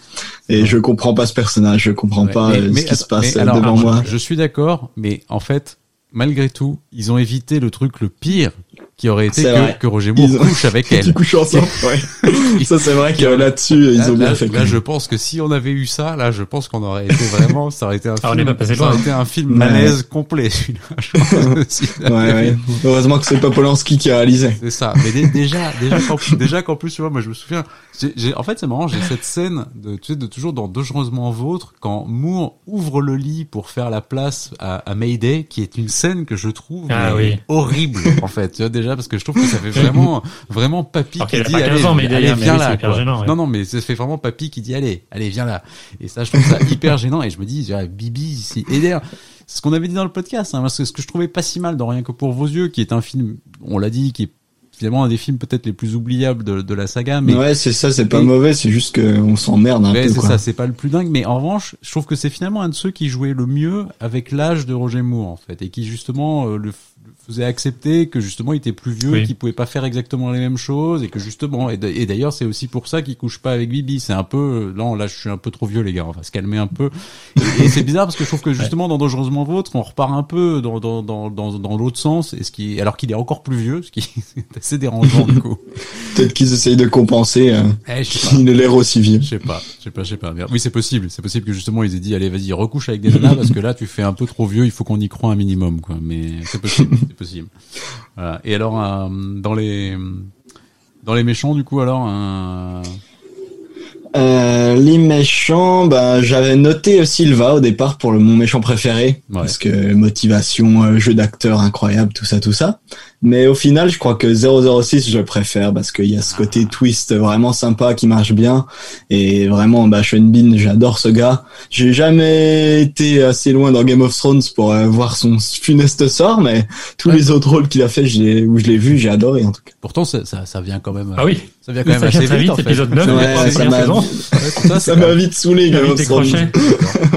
Ah, mais pourtant c'est pas faute d'avoir essayé. Hein. Non, non, mais je comprends. Mais euh, non, non, mais c'est vrai. Non, mais je suis d'accord. C'est vrai que Moi, je trouve, est un super méchant euh, de ouais. C'est, enfin, c'est et puis, enfin, c'est vrai que de toute façon, enfin, moi, j'ai toujours tendance, et on, on l'a déjà un peu dit, mais à, bien aimer aussi les les, les oppositions euh, réelles, quoi. C'est-à-dire où c'est pas juste un petit génie du mal dans son coin, où c'est vraiment un mec où ils vont se battre, quoi. où ils sont vraiment, voilà, ils peuvent se battre et il y a vraiment un truc, quoi. Et 006, en plus, voilà, il y a il y a tout cet arrière-plan de cette amitié trahie et tout qui est en plus ouais, rajoute, super rajoute, bien écrit, du sens à tout ça mais c'est vrai que c'est c'est un super c'est un super méchant. C'est vrai que d'ailleurs en plus c'est vrai quand tu sais que Sean Bean en fait aurait pu jouer James Bond hein, puisque c'est finalement il a, il était aussi dans les dans la course pour le jouer. Et puis finalement il était tellement bien mais ils l'ont pas pris. Donc du coup ils lui ont dit bah du coup tu feras le méchant. Et c'est vrai que mais heureusement parce que je trouve que c'est vrai que c'est mérité. Il aura fait vraiment un personnage vraiment mémorable, je trouve, quand même, dans les méchants de la bah, Puis ouais, c'est ça, c'est une super idée d'avoir pris quelqu'un qui ressemble à Bond euh, pour faire euh, son opposant euh, qui est quasiment lui. Et en fait, c'est marrant parce que du coup, Silva, c'est quasiment le même personnage au final. Oui, c'est vrai. Il, y a, carrément, il y a, de ça. Alors, dans une vision, dans une version un peu plus, un peu plus peroxydée et, un, peu plus, un peu plus, un peu plus, une sorte d'alter ego de James Bond, c'est ce qu'on avait dit, ouais, ouais dans le podcast. Exactement. Exactement. Et Nils, que penses-tu de France Sanchez? Ah, euh, j'aime, j'aime bien, j'aime bien. Ça va, je, ah, moi, je le trouve préféré. Cool. Ok. dans le côté parce qu'il y a une, une sorte personnelle aussi entre lui et James Bond qui sont. Ouais, ouais. Mais Sanchez, j'ai du, j'ai du mal avec un truc, c'est que comme je l'ai vu dans les Goonies, du coup, j'ai du mal à, à, le voir comme vraiment très crédible après. Oui. Mais, mais c'est clair que Sanchez, surtout cette histoire avec Leiter que je trouve vraiment hyper intéressante. Non, non, et puis, non, mais c'est vrai qu'il a, il a, il y a quand même un charisme chez Robert Davi qui est quand même assez impressionnant malgré tout dans le film. Ouais, il y a vraiment une gueule, quoi. il y a une gueule. C'est presque, il est presque chez Léon, quoi, on dirait. Ah ouais, non, il est hyper impressionnant. Vraiment, quand même, c'est chouette. Ouais. Et un, et un qui t'a moins marqué, du coup, un, un que tu trouves un peu euh, sans intérêt? Ben, je vais devoir parler de Christophe Waltz, hein, ça me fait mal au cœur, mais ah, un de mes acteurs préférés, mais dans Spectre, c'est pas possible, quoi. Il est vraiment là, je sais pas ce qui s'est passé, je sais pas pourquoi, je sais pas s'il s'est engueulé avec toute toute l'équipe avant et que du coup il a dit, ok, bah, je jouerai pas si c'est ça, mais on dirait vraiment qu'il est au minimum de ce qu'il sait faire et je sais pas pourquoi. je sais pas euh, pourquoi ça marche pas, en fait. Ah bah, de toute façon, hein. Coucou. ça, bah, il, est, il est en pilote automatique. Moi, c'était un de mes acteurs préférés jusqu'à Spectre en fait. Et là, il est plus, un de mes acteurs préférés. Qu'est-ce qu'on avait dit Oui, qu'il est un peu en mode pilote en pilote automatique et que moi j'avais trouvé trop évident le casting. Christophe Waltz, dit on refait Blofeld, on prend qui? Ah bah on va prendre l'acteur euh, autrichien. L'acteur des méchants. Oui, l'acteur autrichien qui fait les méchants quoi. Oui, c'est vrai. C'est un peu. Donc euh, non. Mais après, les, les, évidences, ça a toujours été un peu le, les castings de Bond ont toujours été un peu évidents, hein, faut dire. Ah, ça dépend desquels. Parce Souvent, que en tout cas. Euh, ouais, il y a des exceptions, mais. Ouais, mais tu vois, par exemple, quand, tu prends, euh, quand tu prends Mads Mikkelsen pour faire le chiffre, tu vois, c'est pas, c'est pas forcément l'évidence, parce qu'en plus, c'est un personnage qui a, Mads Mikkelsen est assez loin physiquement du, du, du personnage du roman, par exemple. Donc, euh, sur celui-là, en tout cas, par exemple, il y, y, a quelques exemples quand même où ils sont allés chercher des gens peut-être un petit peu, euh, un petit peu moins connus, ou en tout cas, voilà. Mais c'est vrai que c'est pour ça que ça fait un peu, t'as, mais t'as raison, en revanche, que, Rami Malek, ça fait un peu peur, par exemple, parce qu'effectivement, c'est c'est un peu le, tu prends la star du moment, le ouais, qui, vient d'avoir eu son Oscar et machin, et tu vois que tu prends ce mec-là, c'est c'est un peu, ça paraît un petit peu obvious aussi, donc je sais pas, on verra bien. Mais et après, tu as après, c'est Bardem que tu as cité parmi tes préférés, mais Bardem, c'est un acteur tellement accompli que que c'est très dur qu'il qu'il qu'il foire le truc quand même. C'est vrai. mais Waltz aussi au final. Comment? Walt aussi, je trouve. Ah oui, mais Walt, il a un jeu d'acteur qui, enfin, moi, c'est. C'est vrai qu'il a, il a pas une grande palette. non, exactement.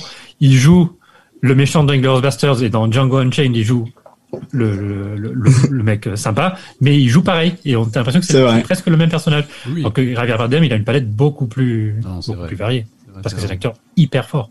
Oui, c'est vrai. Et en plus, en plus, malgré tout, l'interprétation de Bardem, elle est hyper risquée parce que finalement, ce qu'il fait pourrait être complètement ridicule. Enfin, je veux dire, c'est le mec arrive, il dit attendez, je vais me foutre en blond, je vais jouer les mecs efféminés. Je vais tu, vois, tu dis oh la vache, t'es sûr, t'es sûr vraiment? Qu'on va aller là-dedans Et en fait, le mec arrive et ça marche et tu dis waouh, le mec est bon quand même. Et Christophe Waltz ne prend aucun risque, il joue comme il joue tout le temps. C'est ça. C'est vrai. Mais il y a peut-être aussi un truc justement de, il y a peut-être justement un truc de Skyfall où tout a marché, tous les risques et tout.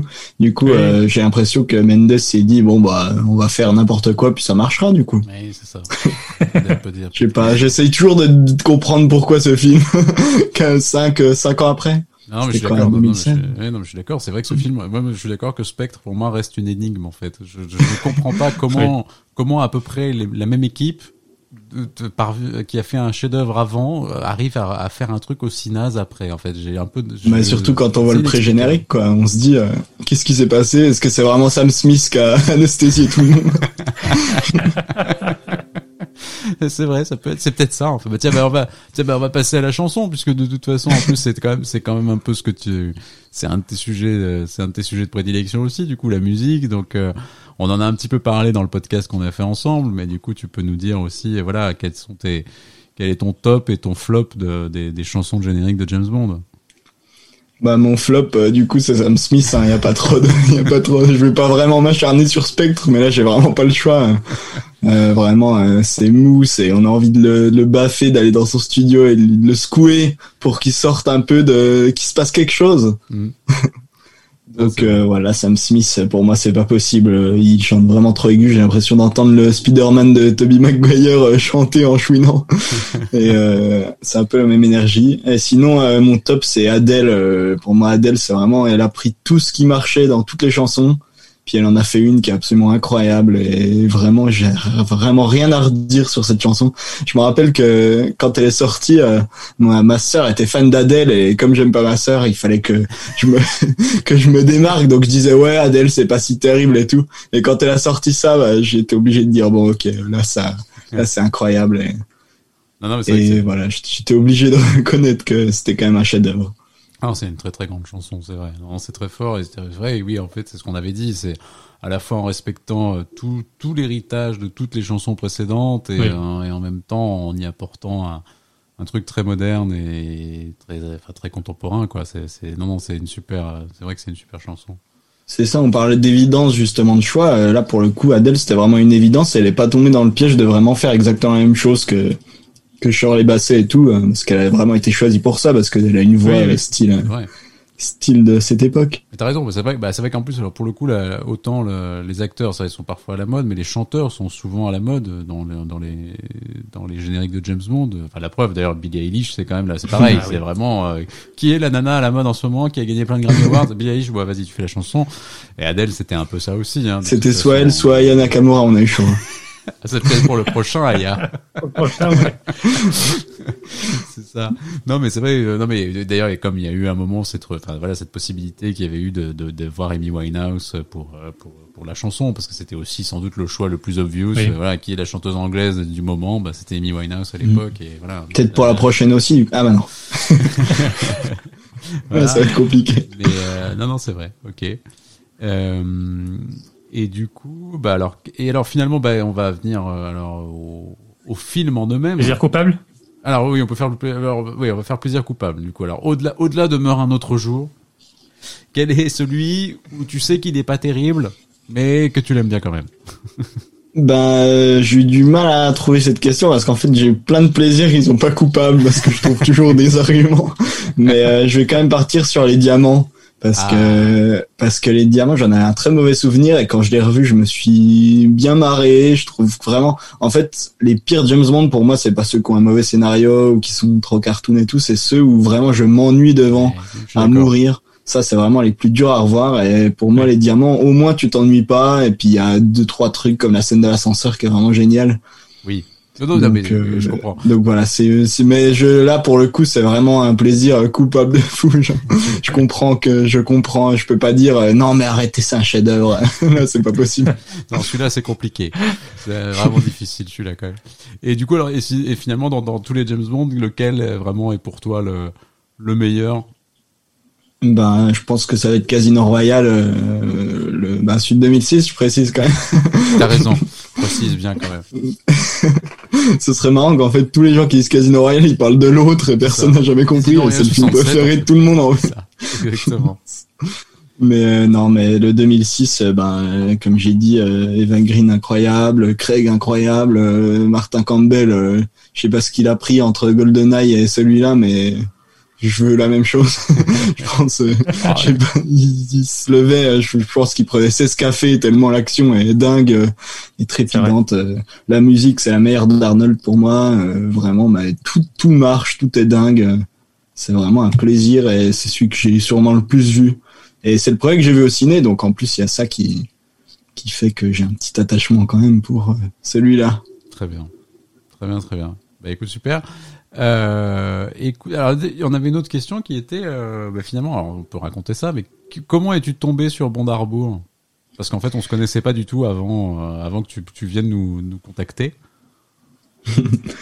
ouais, bah euh, moi je suis très podcast et je suis très James Bond, donc euh, je me suis dit je vais chercher un podcast qui parle de James Bond. Parce que je me refaisais tous les tous les bonds pour euh, mourir peut attendre euh, juste avant sa sortie, c'est-à-dire euh, il y a un an et demi. comme, nous en fait. c'est ça.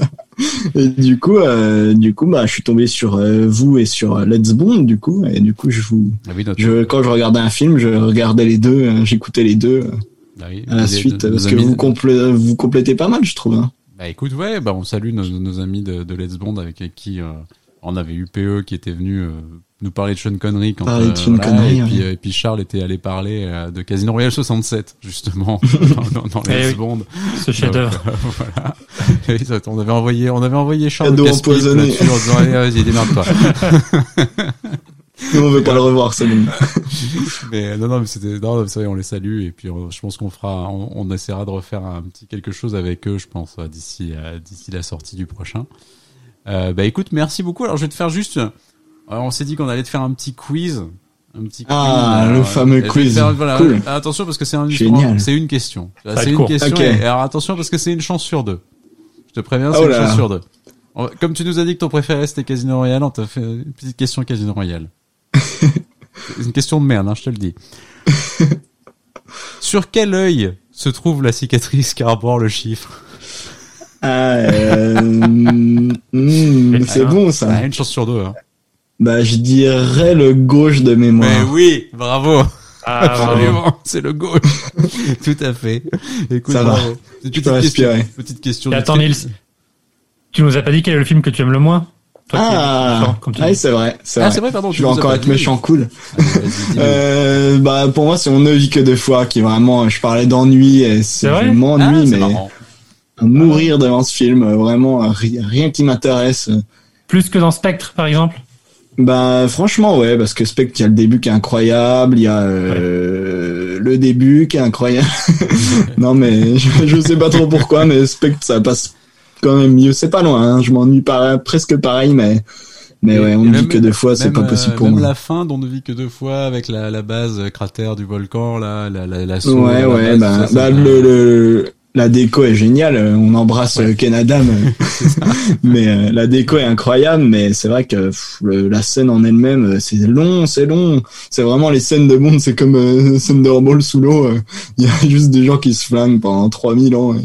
Et, et je trouve qu'il se passe pas grand-chose au final à part des gens qui se tirent dessus. Et, surtout qu'en plus le, problème dans, dans Thunderball, c'est ce qu'on avait un peu dit, c'est qu'en plus à un moment tu sais plus vraiment qui tire sur qui en fait. parce, que tu les, parce que tu les distingues pas vraiment, tu comprends pas vraiment qui est qui à la fin et puis comme c'est un poil sombre c'est vrai qu'à un moment tu vas te dire bon. là bon bah je vais laisser couler c'est vrai que c'est un peu triste en plus parce qu'on en avait parlé c'est vrai que c'est malgré tout pour l'époque d'arriver à filmer des trucs euh, de, de scènes sous-marines comme ça c'était assez incroyable et c'est aussi ce qui fait que le film était une prouesse euh, technique à l'époque, C'est que les scènes sous-marines sont folles, mais c'est vrai qu'aujourd'hui, quand tu les revois, par moment, tu dis, ouais, bon, ok, c'est vrai que c'est un, peu, c'est un peu long, et c'est vrai que les, tirs au harpon pendant, pendant une demi-heure, ça, moment, t'es un peu là, bon.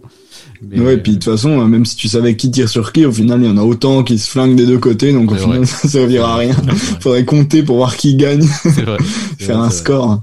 Mais, euh, non, non, mais, non, mais ok, mais on ne vit que deux fois. C'est vrai que c'est plus, c'est plus étonnant comme, euh, comme réponse, effectivement. De, ouais, non, mais il y a rien qui va. En fait, c'est juste, c'est vraiment oubliable, quoi, pour moi, en plus. Même s'il y a Bluffeld et tout, je sais bien qu'il y a plein de trucs cool, mais, mais je sais pas, ouais, tout, tout passe à la, tout tombe à l'eau, je trouve. Il y a rien qui marche pour moi. Ok. Bah, écoute, super. Bah écoute, on te remercie. Vraiment, c'était cool de, c'était cool d'avoir participé euh, avec nous. Merci de, bah voilà. Et puis bah écoutez, n'hésitez pas à aller écouter euh, le son du ciné que vous pouvez trouver sur toutes les bonnes plateformes de, de podcast si vous vous intéressez aux musiques de films, à John Williams, à Ennio Morricone, euh, voilà, tous ces tous ces grands ou, alors carrément aux musiques de films de super-héros, aux musiques de James Bond de manière un peu plus général, bah voilà, vous trouvez des émissions assez complètes avec euh, avec Nils et Excel et puis des intervenants aussi qui sont toujours très intéressants. Donc voilà, surtout n'hésitez pas. Euh, et puis bah écoutez, euh, et puis je pense qu'on fera venir aussi Nils et Axel dans une de nos émissions futures pour pour les classements. Il est possible d'ailleurs qu'on reparle de musique. Voilà. Et eh ben, plaisir. à très bientôt. Merci à vous. Hein. Et Merci beaucoup. à très vite.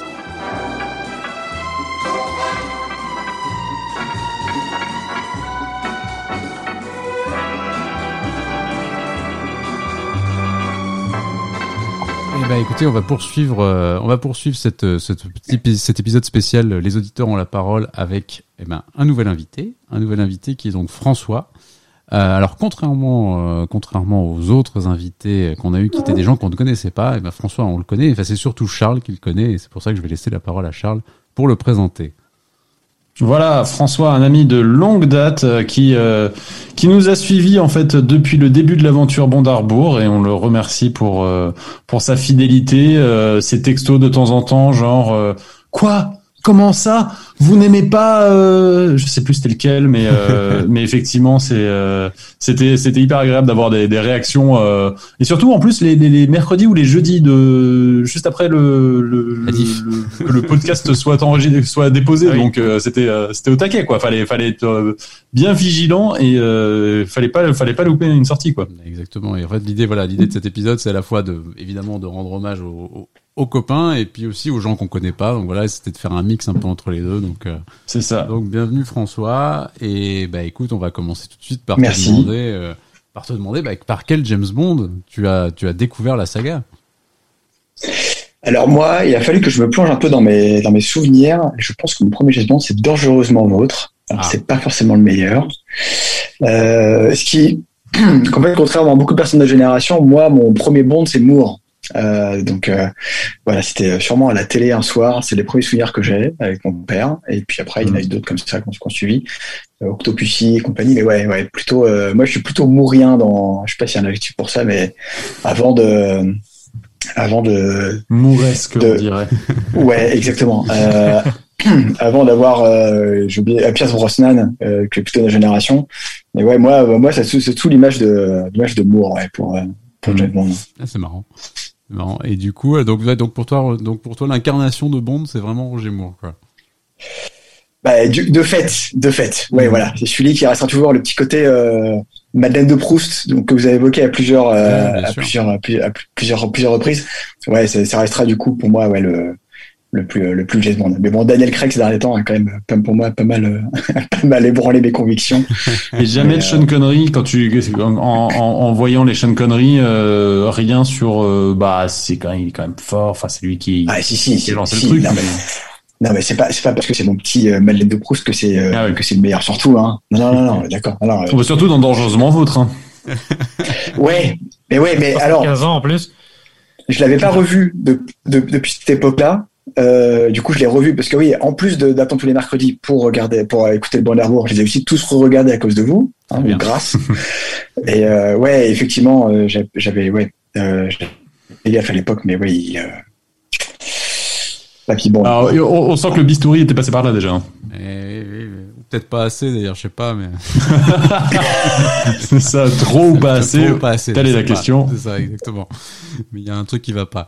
Non, d'accord, ok. Et euh, très bien. Et alors, dans les. Alors, on va passer peut-être au, au Bond Girl.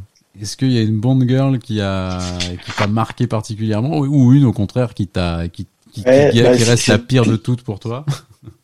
C'était essayer. Alors la, alors la pire de toutes, je pense que c'est Bibi. Ah, on va pas, pas ah, là-dessus. Je pense, je pense qu'on va avoir une, une, unanimité sur Bibi, je pense. Ouais. Euh... c'est une, une, catastrophe. J'ai dû me refaire la liste pour m'en souvenir, mais euh, ouais, ouais, non là, la catastrophe. Et bah, au moins, au moins, James ne couche pas avec. Donc c'est déjà ça. Ce qui est, ce qui est, oui. Ah. Euh, on va pas le remercier pour ça non plus, mais quand même. Euh... Il refuse. Il refuse. Voilà, il refuse. À son égard. Ah, elle et l'envie, ouais. C'est terrible. Oui. Elle, elle aimerait on sent que les scénaristes sont quand même des, des mâles de, de 50 piges qui écrivent ça euh, et qui, un peu comme Woody Allen, euh, exorcisent un peu leur fantasme euh, à l'écran, quoi. C'est ça. carrément, carrément. Euh, et puis j'ai un peu galéré pour pour ma préférée, mais je pense que Vesper, Vesper est celle qui je pense qu'on va avoir un, peu un, grand, on va avoir un grand chelem Vesper, je pense, parce que vraiment. Non, mais bah, elle, euh, elle, euh, elle, elle, le challenge, euh, elle le challenge, elle le remet en cause, elle arrive à le séduire. Euh, il y, en a, pas beaucoup qui arrivent à le séduire le Bond à, ce, à ce niveau-là. Il y a, je sais pas, il est assez doux. Je hein. pense. Euh... arrêtez, ouais, arrêtez. Mais c'est vrai. C'est pas faux. Non, c'est vrai, c'est vrai, c'est vrai. C'est vrai. C'est vrai, mais elle a pas le, elle a pas le répondant. euh, Vesper, c'est la séduction euh, plus d'égal à égal, j'ai l'impression, alors que elle est assez douce, un peu. Euh, ouais, bref. Non, bah, elle est assez douce, je suis moins fan. Pourquoi il tombe amoureux d'elle, en fait, alors que Vesper, on comprend parfaitement. C'est ça. Exactement. Si, euh, ouais, voilà, moi je démissionnerais bien pour partir avec Eva Green, effectivement, faire le tour du monde. C'est ça. En, bateau. en bateau, d'autant plus. Sur un petit voilier et tout, là, sympa. ouais, on signe direct. C'est vrai. Ah ouais, carrément. Mais t'as as raison, euh, Manu, c'est ça, c'est le vrai truc, quoi. C'est que on, on, comprend, c'est complètement logique, il est touché, euh, c'est leur c'est leur premier leur premier gros truc à tous les deux, donc forcément ils ont ça en commun, alors qu'effectivement euh, Léa Seydoux, euh, il a a priori aucune connexion évidente avec elle. Euh, non, non, tout amoureux de la fille de Mr White. Ça. Et puis en plus, elle a surtout, elle a surtout, en plus, elle le force à. Enfin, en fait, si tu veux, ce qui est marrant dans, dans, enfin, dans Casino Royale, c'est qu'en fait, on comprend, en fait, c'est, c'est pour elle, mais c'est, en fait, c'est pas elle qui lui demande d'arrêter d'être agent secret, en fait. C'est lui qui se dit, euh, je veux, je vais tout quitter pour cette femme. Alors qu'en fait, Léa Seydoux, elle lui pose l'ultimatum. En gros, c'est, si tu veux être avec moi, faut que t'arrêtes, faut que t'arrêtes d'être un tueur. Et c'est vrai qu'à un moment, tu dis, bah, c'est, bizarre, en fait, de poser ça comme ça. ouais. T'as envie de dire, si tu veux pas être avec un tueur, trouve-toi un autre gars, en fait. Je sais pas. c'est ça. ah bah oui. Carrément. Mais oui, du coup, ouais, c'est ça, ouais. Besparline, c'est l'évidence, ouais. Il arrête de lui-même. Il dit, ok, il faut que j'arrête, faut que j'aille avec lui. C'est ça, exactement. Non, non mais je c'est vrai que, mais non, mais je pense qu'effectivement, tu vois, les, autres personnes qu'on a eues sont, sont assez unanimes sur le sujet. Je crois qu'il y a vraiment un team Vesper qui est, qui est en train de se créer, enfin ou qui, est, qui existe déjà de toute façon, mais, clairement, clairement. Ah, on a un groupe Facebook, hein. oui, c'est ça. Exactement. Les amis, les amis de Vesper. Et alors, du coup, alors bonne girl, ok, on a euh, euh, bonne vilaine, le méchant. Lequel, euh, quel, est le, le, méchant le plus pété? On va commencer du plus pété pour monter au méchant, euh, au méchant suprême. Ah, le plus pété, euh, Kalanga. Kalanga, je crois que j'ai absolument pas. ah oui, Kalanga, ouais. C'est. Alors en fait, Kalanga, vas-y, vas-y, vas-y. Pourquoi, pourquoi il est pété pour toi? Le, euh, alors je sais plus quel poste il a, mais le premier ministre ou, euh, président de son île en étant dealer de drogue dans un quartier de New York. Moi, j'y crois pas du tout. j'y crois pas du tout. Euh, j'y crois pas du tout. En plus, il meurt ridiculement. Enfin, non, non. Oui. je... Après, François, je suis désolé, mais le j'y crois pas du tout dans le James Bond. C'est quand même un truc qui est pas un c'est pas un argument, c'est pas un argument en soi, tu vois, parce que bon. si on s'arrête à ça, franchement, euh... il n'est pas dealer, c'est un, un baron de la drogue, carrément. Ouais, c'est ça. Le mec est Premier ministre et baron de la ah, drogue. Ah, mais je reconnais. Ouais, ouais, Premier ministre, mais en fait. CV, CV bien rangé. Je reconnais qu'ils ont un peu déconné sur ce. Ouais, Premier ministre euh, élu de manière euh, euh, démocratique. Démocratiquement. Mais... non, non, mais en plus, non, mais en plus, avec... et puis sa mort, sa mort ne l'aide pas quand même. C'est vrai, le pauvre ah, vieux. Sa mort, mais je pense que c'est, c'est, je pense. Mais tu sens, tu sens qu'il y a fait de Koto voulait vraiment, enfin, faire le, le méchant, tu vois, un peu à la, enfin, les, les, premiers, euh, les premiers Sean Connery, genre je vous accueille chez moi, on est d'égal à égal, etc mais ça marche pas vraiment. mais d'ailleurs, je me dis que tu vois, quand on va faire notre, euh, quand on va faire notre top des, des, des méchants, je pense qu'il faudra faire aussi un top annexe qui sera le, les, les, les, morts des méchants en fait. Les morts des méchants. pour voir un peu, tu vois, les meilleures et les moins bonnes, parce que c'est clairement il y en a quelques-unes qui sont vraiment ratées. Et celle-là, je pense, ah, sera assez haut dans le dans le flop parce que c'est, je pense, une, une des plus nazes de toutes. Tu vois, ouais. Ouais. Vraiment. D'accord, très bien. Et alors, alors quel, quel serait ton meilleur, euh, ton meilleur méchant du coup? Et alors les meilleurs, j'ai, je sais pas si j'ai un meilleur, mais j'ai quelques meilleurs qui me sont revenus. Euh, bah, j'ai écrit le chiffre Silva et Scaramanga. Voilà, je, sais, je sais pas s'il y a un lien entre les trois, mais bah peut-être parce qu'ils tiennent un peu le, ils tiennent un peu aussi pareil, ils tiennent un peu le, le niveau face à, face à Bond, donc euh, je sais pas. Non, mais c'est un, c'est un bon top 3. Je ouais. C'est un assez non, j'aime bien. Ouais, ah oui, le chiffre et le chiffre et Silva, c'est quand même. Euh, c'est quand même deux pointures, c'est ceux qui font vraiment peur à Bond, quoi, et qui. Mm. Euh... Oui. Non, ça m'a. Ouais, c'est. Ouais, j'avais pas remarqué en fait que finalement les tous les méchants un peu latins, parce que moi je rajouterais aussi dans ce truc-là euh, notre ami Sanchez. Euh, tu vois, finalement, Sanchez, Sanchez, Silva et Scaramanga, finalement, les, les trois, les trois un peu lati, latinos, euh, qui donnent, c'est ceux qui donnent vraiment du fil à retordre. C'est cool, en fait, les trois, je trouve. Ça fait une bonne. Ouais. Tu sais quoi, j'ai, j'ai hésité, euh, j'ai beaucoup hésité sur Sanchez. Ouais, en faisant cette liste, j'ai beaucoup hésité ah. là-dessus. Hein. Non, tu vois, je trouve que ça fait partie des bons aussi. Non, mais ton top 3 est. Mais Scaramanga, Scaramanga, ouais, il y a un truc. Enfin, en plus, Christopher Lee, il est, il est vraiment cool dans le rôle, quoi. Bah, j'aime bien l'acteur aussi. Mais je trouve, en plus, je trouve ça cool, c'est le, le, le, repas qu'ils font avant le duel. Je sais pas, il, a un petit, il a un petit côté assez classe, Scaramanga. Lui, ce qu'il veut, c'est juste un duel avec Bond. Il a pas forcément de, de plan. Ah ouais incroyable.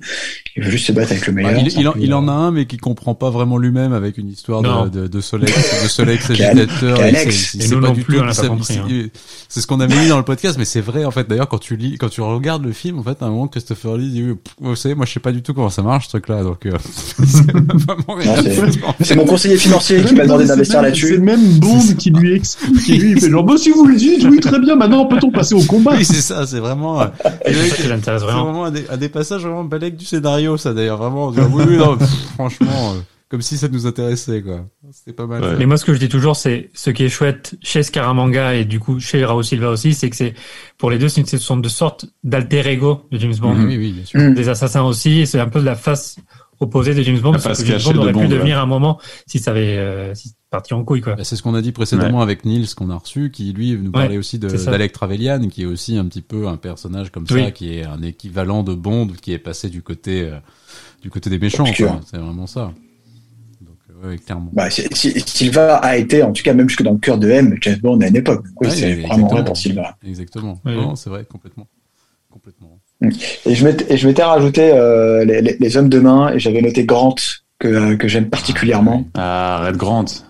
Grant qui est, qui est presque en fait l'homme de main qui qui, qui qui prend presque le le, ouais le pas sur le, rôle de méchant en fait de grand méchant dans le film en fait que c'est lui qui fait vraiment quasiment le grand méchant du film mais c'est vrai que son statut premier n'est que celui d'homme de main mais ouais Ouais, mais qu'est-ce qu'il en a Et, et, pareil, qui est un peu alter ego de, de James Bond. Enfin, t'as l'impression qu'il a, peut tenir le. Bah, de toute façon, la, la, baston qu'ils font dans le train prouve qu'ils sont quand même à peu près euh, de, force égale, quand même, même si Bond mm. prend le dessus à la fin. C'est une vraie baston de, de deux, deux mecs qui, qui sont quand même solides. Et là encore, Robert Shaw, super acteur. Ouais. ouais. Sûr. Non, mais c'est vrai qu'en plus, je trouve que Robert Shaw, en fait, il a vraiment un peu posé le le le enfin le, le henchman euh, enfin voilà c'est un peu lui qui a créé le truc quoi. C'est vraiment le, le, il a posé le standard du truc euh, dès le deuxième film quoi. Et c'est vrai qu'après après on est parti dans des trucs plus caricaturaux avec euh, avec les hot jobs dans Goldfinger ou les Tihi dans dans, dans, dans vivre et laisser mourir enfin voilà des, des, espèces de gros mecs un peu plus euh, avec euh, une espèce de gadget un truc comme ça ou requin des trucs comme ça. Mais mais en fait ce qui, est, ce qui est fort en fait dans Grande c'est que c'est vraiment l'homme de main et qui en plus est très réaliste et qui qui, qui est vraiment très très bien c'est vrai ouais. Sans état d'âme en plus. Oui. et alors t'en as un que t'aimes pas dans les hommes de main du coup? J'avais juste mis celui non, non, non, non, c'est juste que quand on m'échange, je suis tiens, lui, c'est dommage de pas en parler parce qu'il est. ouais, il est cool. T'as raison. Bon, écoutez, moi, je pense que toute la séquence du train est vraiment mémorable en plus. Donc, euh. bon, si vous voulez, les amis, on peut juste euh, remettre un coup sur Elvis, l'homme de ah, oui, c'est vrai. Ah oui, bah, Elvis. L'homme de main de Quantum of Solace qui, qui, à mon avis, est un des, des pires de tous, je crois. Mais. C'est ça. en fait, quand, Merci Quantum of Solace. Il est moche, il est quand, débile. C'est rien. Mais, si tu veux, mais ce qui est génial, c'est que moi, quand j'ai revu Quantum of Solace, je, je me suis dit, ah, il y avait un homme de main dans celui-là. oui, euh, quand, quand, tu m'as dit, si tu me... Oui, oui. C'est aucun souvenir du gars en ayant vu le ah film, non. quoi. C'est, non, c'est vrai. Bon, voilà. C'était gratos. J'ai répondu à ta place. C'était un petit cadeau pour Elvis. un peu un petit truc comme ça pour Elvis, tranquille. Ouais. Voilà. Alors, on peut te demander maintenant ta chanson préférée. Ah, ma chanson préférée. Euh, je, je pense. Le problème, j'ai l'impression d'être trop de Craig. ah, ah, non, je vais le parier. Putain, je voulais le parier. Euh... tu voulais mettre Goldfinger? Non, je voulais pas. J'allais parier sur un View to a Kill. Ah, ah. ouais. Alors attends, que, j'adore que j'adore, que j'adore. D'ailleurs, c'est rigolo parce que j'avais peut-être pas rendu compte il y a 20 ans quand j'ai vu Dangereux pour la première fois qu'il y avait un générique de avec une musique. Euh, c'est que récemment que j'ai apprécié ce morceau. Non, je pense Skyfall. Pourquoi pourquoi pas View to a Kill?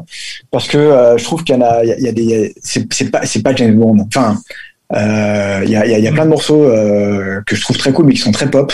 Euh, Live and Let Die, View to a Kill. Euh, moi, j'aime beaucoup The Way to Die. Je sais qu'elle fait plus polémique chez vous, mais moi, j'aime beaucoup The Way to Die. Ah. Euh, euh, et mais bon, j'aime beaucoup Jack White. Euh, mais bon, je trouve trop pop song, trop rock, trop machin. Alors que Skyfall, on est dans le, on est, on est dans le thème, on est dans la grosse voix, dans le, dans Ouais, t'es dans le Charlie, t'es dans le Charlie Massey like quoi.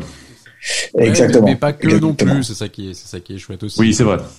Et non, non, mais bah, pareil, je pense que Skyfall aussi fait partie des réponses qu'on a eues qu'on a eu plusieurs fois, mais c'est normal. Avant Skyfall, c'était Gold, c'était Goldfinger devant. Ouais. Ah bah oui, non, avant que Skyfall sorte, euh, c'est.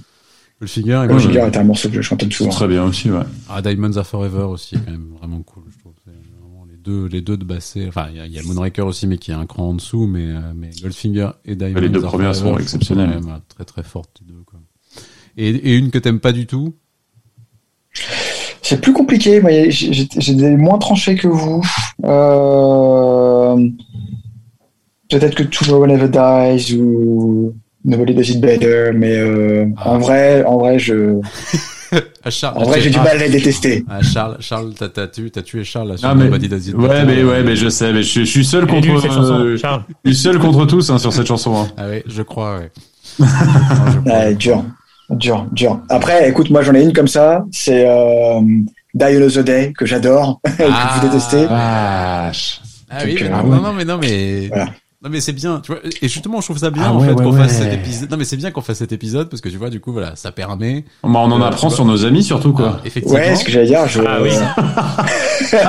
on vient, ah, on vient d'avoir euh, Nils qui nous a dit qu'il aime beaucoup Meurt un autre jour parce que c'est un peu le premier film qu'il a vu, mais il nous a quand même admis que la chanson de Madonna moyen.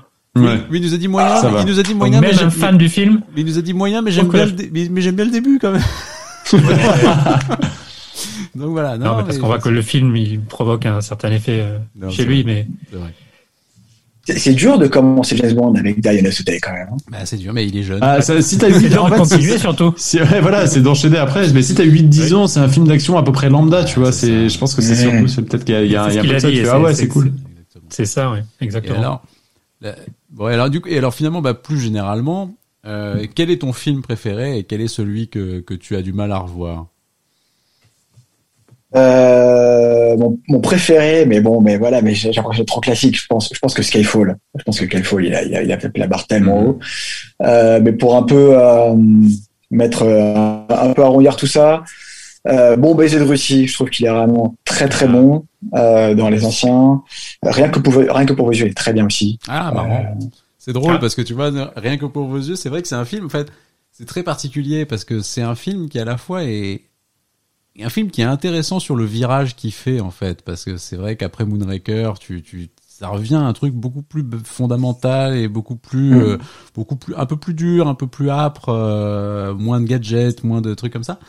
Mais en même temps, c'est vrai que nous, ce qui nous avait un peu, et on était un peu d'accord tous les trois là-dessus, c'était de dire que finalement, du coup, il avait un petit côté à la fois certes intéressant, mais aussi un poil ennuyeux aussi en fait, parce que finalement, il finalement dans les Mours, il, il détonne un peu parce que c'est sans doute le moins fun des Mours en fait.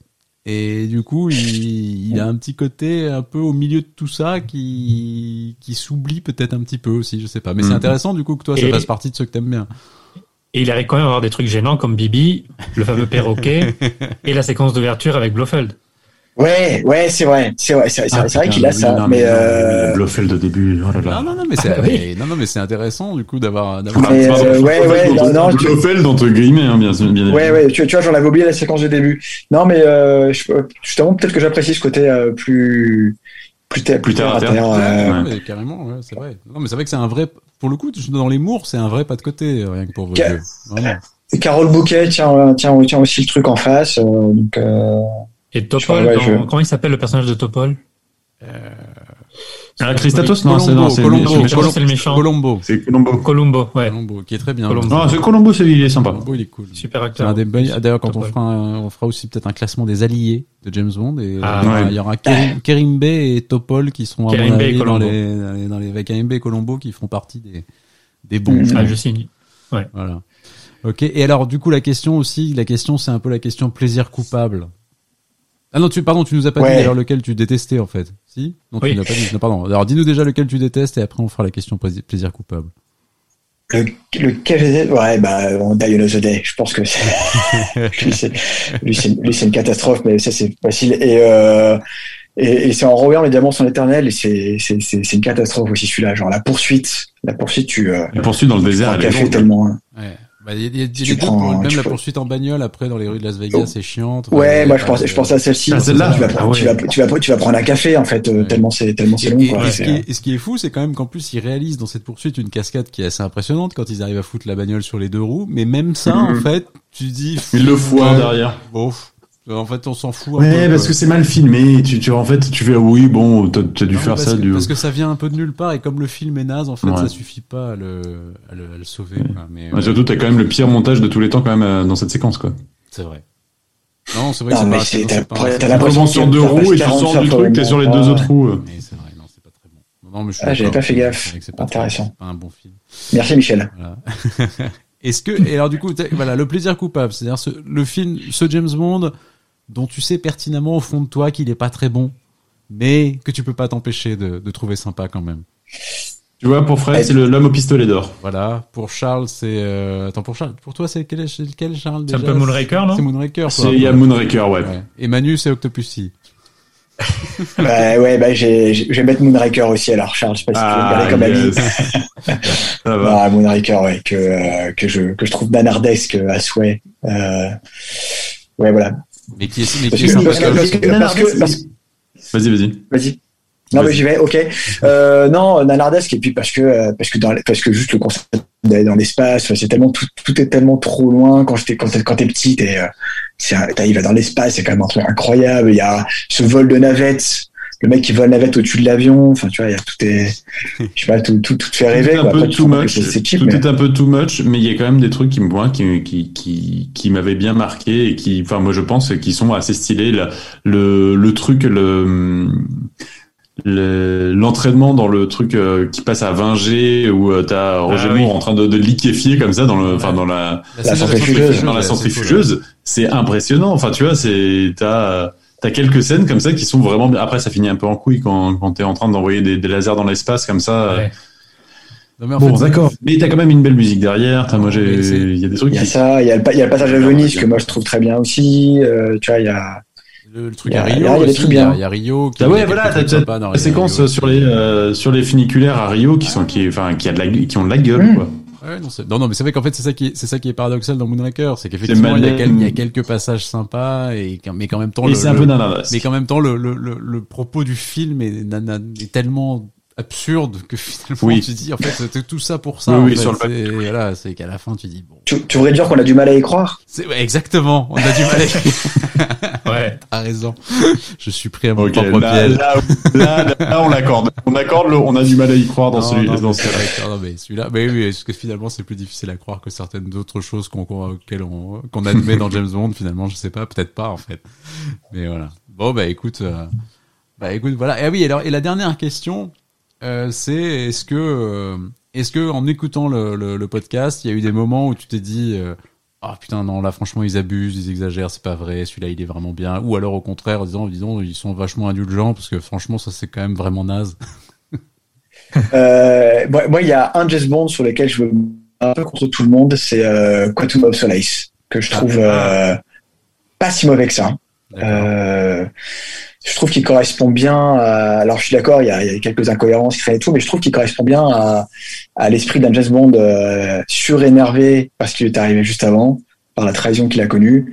Du coup, c'est une machine à tuer, il enchaîne, c'est complètement décousu.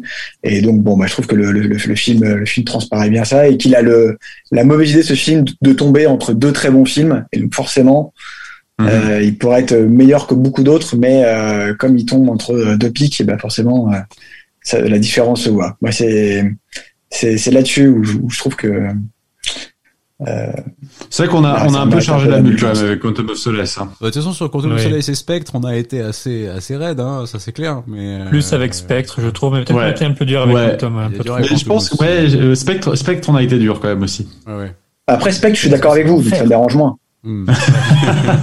c'est vrai, quand t'es d'accord, finalement, c'est, tout est vrai. C'est vrai. Exactement. Mais, euh, c'est vrai que ouais, à côté de deux très bons films, forcément les deux autres, t'es vraiment plus déçu et du coup tu t'en attends plus quoi. Ah, bien sûr. Mais c'est ça, c'est ça. Et puis euh, tu te dis, euh, t'en attends beaucoup après Casino Royale et euh, une fois qu'ils sortent quelque chose, tu te dis, bah, pourquoi s'ils ont pas réussi à faire ça avant? Non, mais c'est sûr. Mais après, c'est vrai qu'en plus, Quantum of Solace a, l'excuse de son, de sa, de ses conditions de production malgré tout. Et c'est vrai qu'il faut être, enfin, T'es obligé de le regarder avec une forme d'indulgence aussi quand tu connais les mmh. conditions de production du ouais, film. voilà, les galères de scénario. parfois, t'en as certains qui sont juste pas bien et puis il n'y a pas vraiment de raison. Donc, Alors qu'ils avaient tout pour. Et on en revient à Spectre. voilà. Mais, effectivement, j'ai découvert ça du coup en vous écoutant. Ouais, je savais pas que ça avait été aussi compliqué sur la prod de celui-là. Et oui, ceci explique cela du coup. Ceci explique beaucoup cela. Ah, ça explique effectivement l'histoire qui est un peu, qui effectivement est un peu décousue, mais euh, mais voilà. Mais c'est vrai qu'au moins il essaie de compenser ça par d'autres choses. Alors pas toujours réussi, mais en tout cas, oui, c'est vrai qu'il a au moins. Cette non, puis il y a la thématique la thématique environnementale que je trouve euh, assez intéressant avec le, le, le, le, coût du vol de l'eau, je sais pas, il y a, y a des, des hmm. sujets plus modernes, plus récents, plus. Oui. C'est plus intéressant en termes d'écologie que le Solix agitateur. Ça, c'est sûr. C'est pas faux. c'est sûr que ça, c'est plus, c'est plus, c'est plus intéressant. C'est vrai. On y croit plus. Sur encore une fois. J'ai une question sur No Time to Die. Est-ce que tu l'attends avec impatience Est-ce ah, que tu es passé à autre chose euh, Est-ce que tu est-ce que tu crois va... Est-ce que tu crois De quel côté tu penses qu'il va tomber Ah non, je, l'attends avec impatience. Royale ou Skyfall ou est-ce qu'il va être nul comme les deux autres euh, Je l'attends avec impatience parce que euh, sur sur quatre épisodes, c'est un sur deux. Euh, mais euh, mais j'ai très peur. J'ai très très peur. J'ai très peur parce que je suis assez d'accord avec vous sur euh, trop de continuité tue la continuité et et j'ai l'impression que cinq épisodes ça va être de trop pour pouvoir réussir un truc qui tient la route. et qui va qui va envoyer tout en raccrochant tous les wagons des quatre trucs d'avant. Moi j'ai un peu peur aussi, les amis. J'ai vu le le film de le, The Little Things avec Denzel Washington et Rami Malek. Mm. Dire Rami Malek, c'est une catastrophe. Denzel Washington, il en a rien à foutre. Il est en pilote automatique, mais Rami Malek, c'est terrible. Celui qui est bien, c'est Jared Leto. Ah, qui est pas toujours bon non plus, Jared Leto. Oui, c'est qui te double parfois. Et là, euh, il amène un peu d'énergie au film. Non, mais dans Rami Malek, moi, j'ai très peur. Je pense que j'ai peur pour son méchant là, sa fille. Est-ce qu'on s'est trompé sur Rami Malek? Oui, je pense qu'on s'est trompé sur Rami Malek. Manu, je pense, et Tim, on s'est trompé sur Rami Malek. Après, est-ce que est-ce que t'as vu euh, Mister Robot, euh, Manu? Oui, j'ai vu les deux premières saisons. Il tient la route là. Hein? Il tient la route. Tu as raison. Non, c'est vrai, il était bien. que moi, c'est. Oui, oui, non, il est, il est très bien. il est super et et c'est un peu Bohemian Rhapsody que j'ai. Non, c'est Bohemian Rhapsody. Ah. Faut, faut, se poser des questions de est-ce que c'est bien ou est-ce que c'est pas bien. Non, mais regardez le film avec Denzel Washington. C'est une catastrophe. Bah, je sais pas, du coup, tu nous donnes pas très envie d'aller le voir. Hein, bon, ouais, c'est ça. Ça te donne pas trop. du coup, c'est nul, il joue mal. Enfin bon, voilà. Quoi. le lecteur principal s'en fout, l'autre gars joue mal. non, mais en plus, là, on parle, pas, on parle plus du tout du James Bond, mais c'est un scénario qui a été écrit dans les années 90 et qui a été recyclé par, le, son propre scénariste. Et c'est une sorte de sous Seven, sous Le Silence des Agneaux. C'est un film qui fait hyper daté, déjà, alors qu'il sort en 2021. Mm-hmm. C'est très bizarre. Bref. Très bien. Bon, bah, ok. Bah, écoute, en tout cas, merci beaucoup, François. Bon, bah, Manu recommande. Ouais, Manu recommande. ça. Manu a Il y a le tampon. Ouais. Bah, merci beaucoup François. En tout cas, c'était cool de t'avoir. Merci, merci, de nous avoir, euh, bah voilà, de nous avoir accompagnés aussi pendant euh, pendant toute cette euh, cette aventure, mais qui est pas complètement terminée d'ailleurs, et de, l'avoir fait, voilà, évidemment par amitié pour Charles, mais on espère pas que.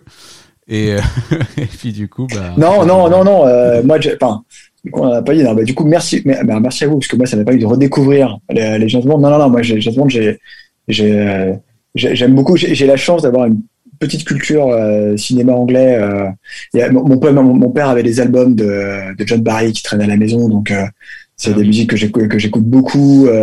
Charles le sait, je suis un fan inconditionnel de l'amicalement vôtre, donc ah donc ça, ça débarque pas de nulle part chez moi. Et j'étais très content de pouvoir me renseigner plus en détail grâce à vous. Donc, donc merci beaucoup. C'était c'était par amitié mais aussi par par passion pour pour cette chose. Eh ben, c'est cool. merci beaucoup. Que J'essaie de te trouver une question sur Skyfall, du coup, dans nos, dans nos trucs pour qu'on puisse. ah, yes. Euh, c'est le quiz, François. Tu n'étais pas prêt, mais il y a une question ah, non Alors, putain, attends, j'en ai trouvé, j'en ai trouvé une qui est épouvantable. Alors, attends, on va essayer de je vais essayer d'en trouver, essayer de t'en trouver une autre quand même, parce que celle-là, je, je, te la poserai quand même, mais question sur Skyfall, puisque tu nous as dit que c'était Skyfall quand même ton, peut-être ton préféré, donc on va essayer de, de partir là-dessus, mais. Sinon, amicalement votre. Ah, j'ai pas de questions sur amicalement. Bah, tu as pas le trivial poursuite amicalement non, vôtre J'ai pas le trivial amicalement vôtre. Ce serait génial. Alors, euh, alors c'est bien parce que écoute, sais bien, j'en ai une très facile et une très difficile, donc c'est très bien. Écoute, comme ça, ça, va, ça va compenser. Alors, on va commencer bah, par la... ça s'équilibre au final. On va commencer par la très très difficile. Et alors, putain, ça c'est même, je pense que ni Charles ni Manu ne, ne savent non plus ça. Ah. De quelle année est le whisky Macallan placé sur la tête de Séverine. Ah, ah, elle est bien celle-là. Ah, attends, vas-y, je le tente. Alors, en fait, en lisant la réponse, il y a un truc. Il y a un truc. Vas-y, tente-le, François. Il y a, une, il y a une, ah. référence à la saga. Moi, je. Bah, c'est ça.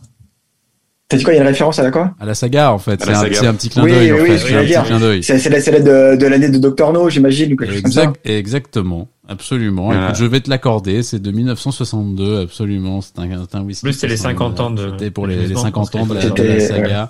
Effectivement, c'est un. Bah voilà. Donc, bah écoute, si si, tu t'en es bien sorti. C'était ce que je me suis dit. Tu t'en es bien sorti. Et alors, une question plus facile qui est dans quelle ville Penny conduit-elle une Land Rover? C'est effectivement au début du film. Ah ben, c'est Istanbul. exactement. Voilà. Tout à fait. Et eh ben voilà. Parfait. Bravo. Deux sur deux. écoute, bravo. Voilà, c'est le petit quiz parce que finalement, ça fait toujours du bien d'avoir un petit quiz quoi qu'il arrive. Voilà. Eh ben, merci beaucoup. Merci ah, beaucoup. Merci à toi. Merci à toi et à très bientôt. Merci beaucoup François. Ainsi s'achève cet épisode spécial de Bon bon baiser des auditeurs.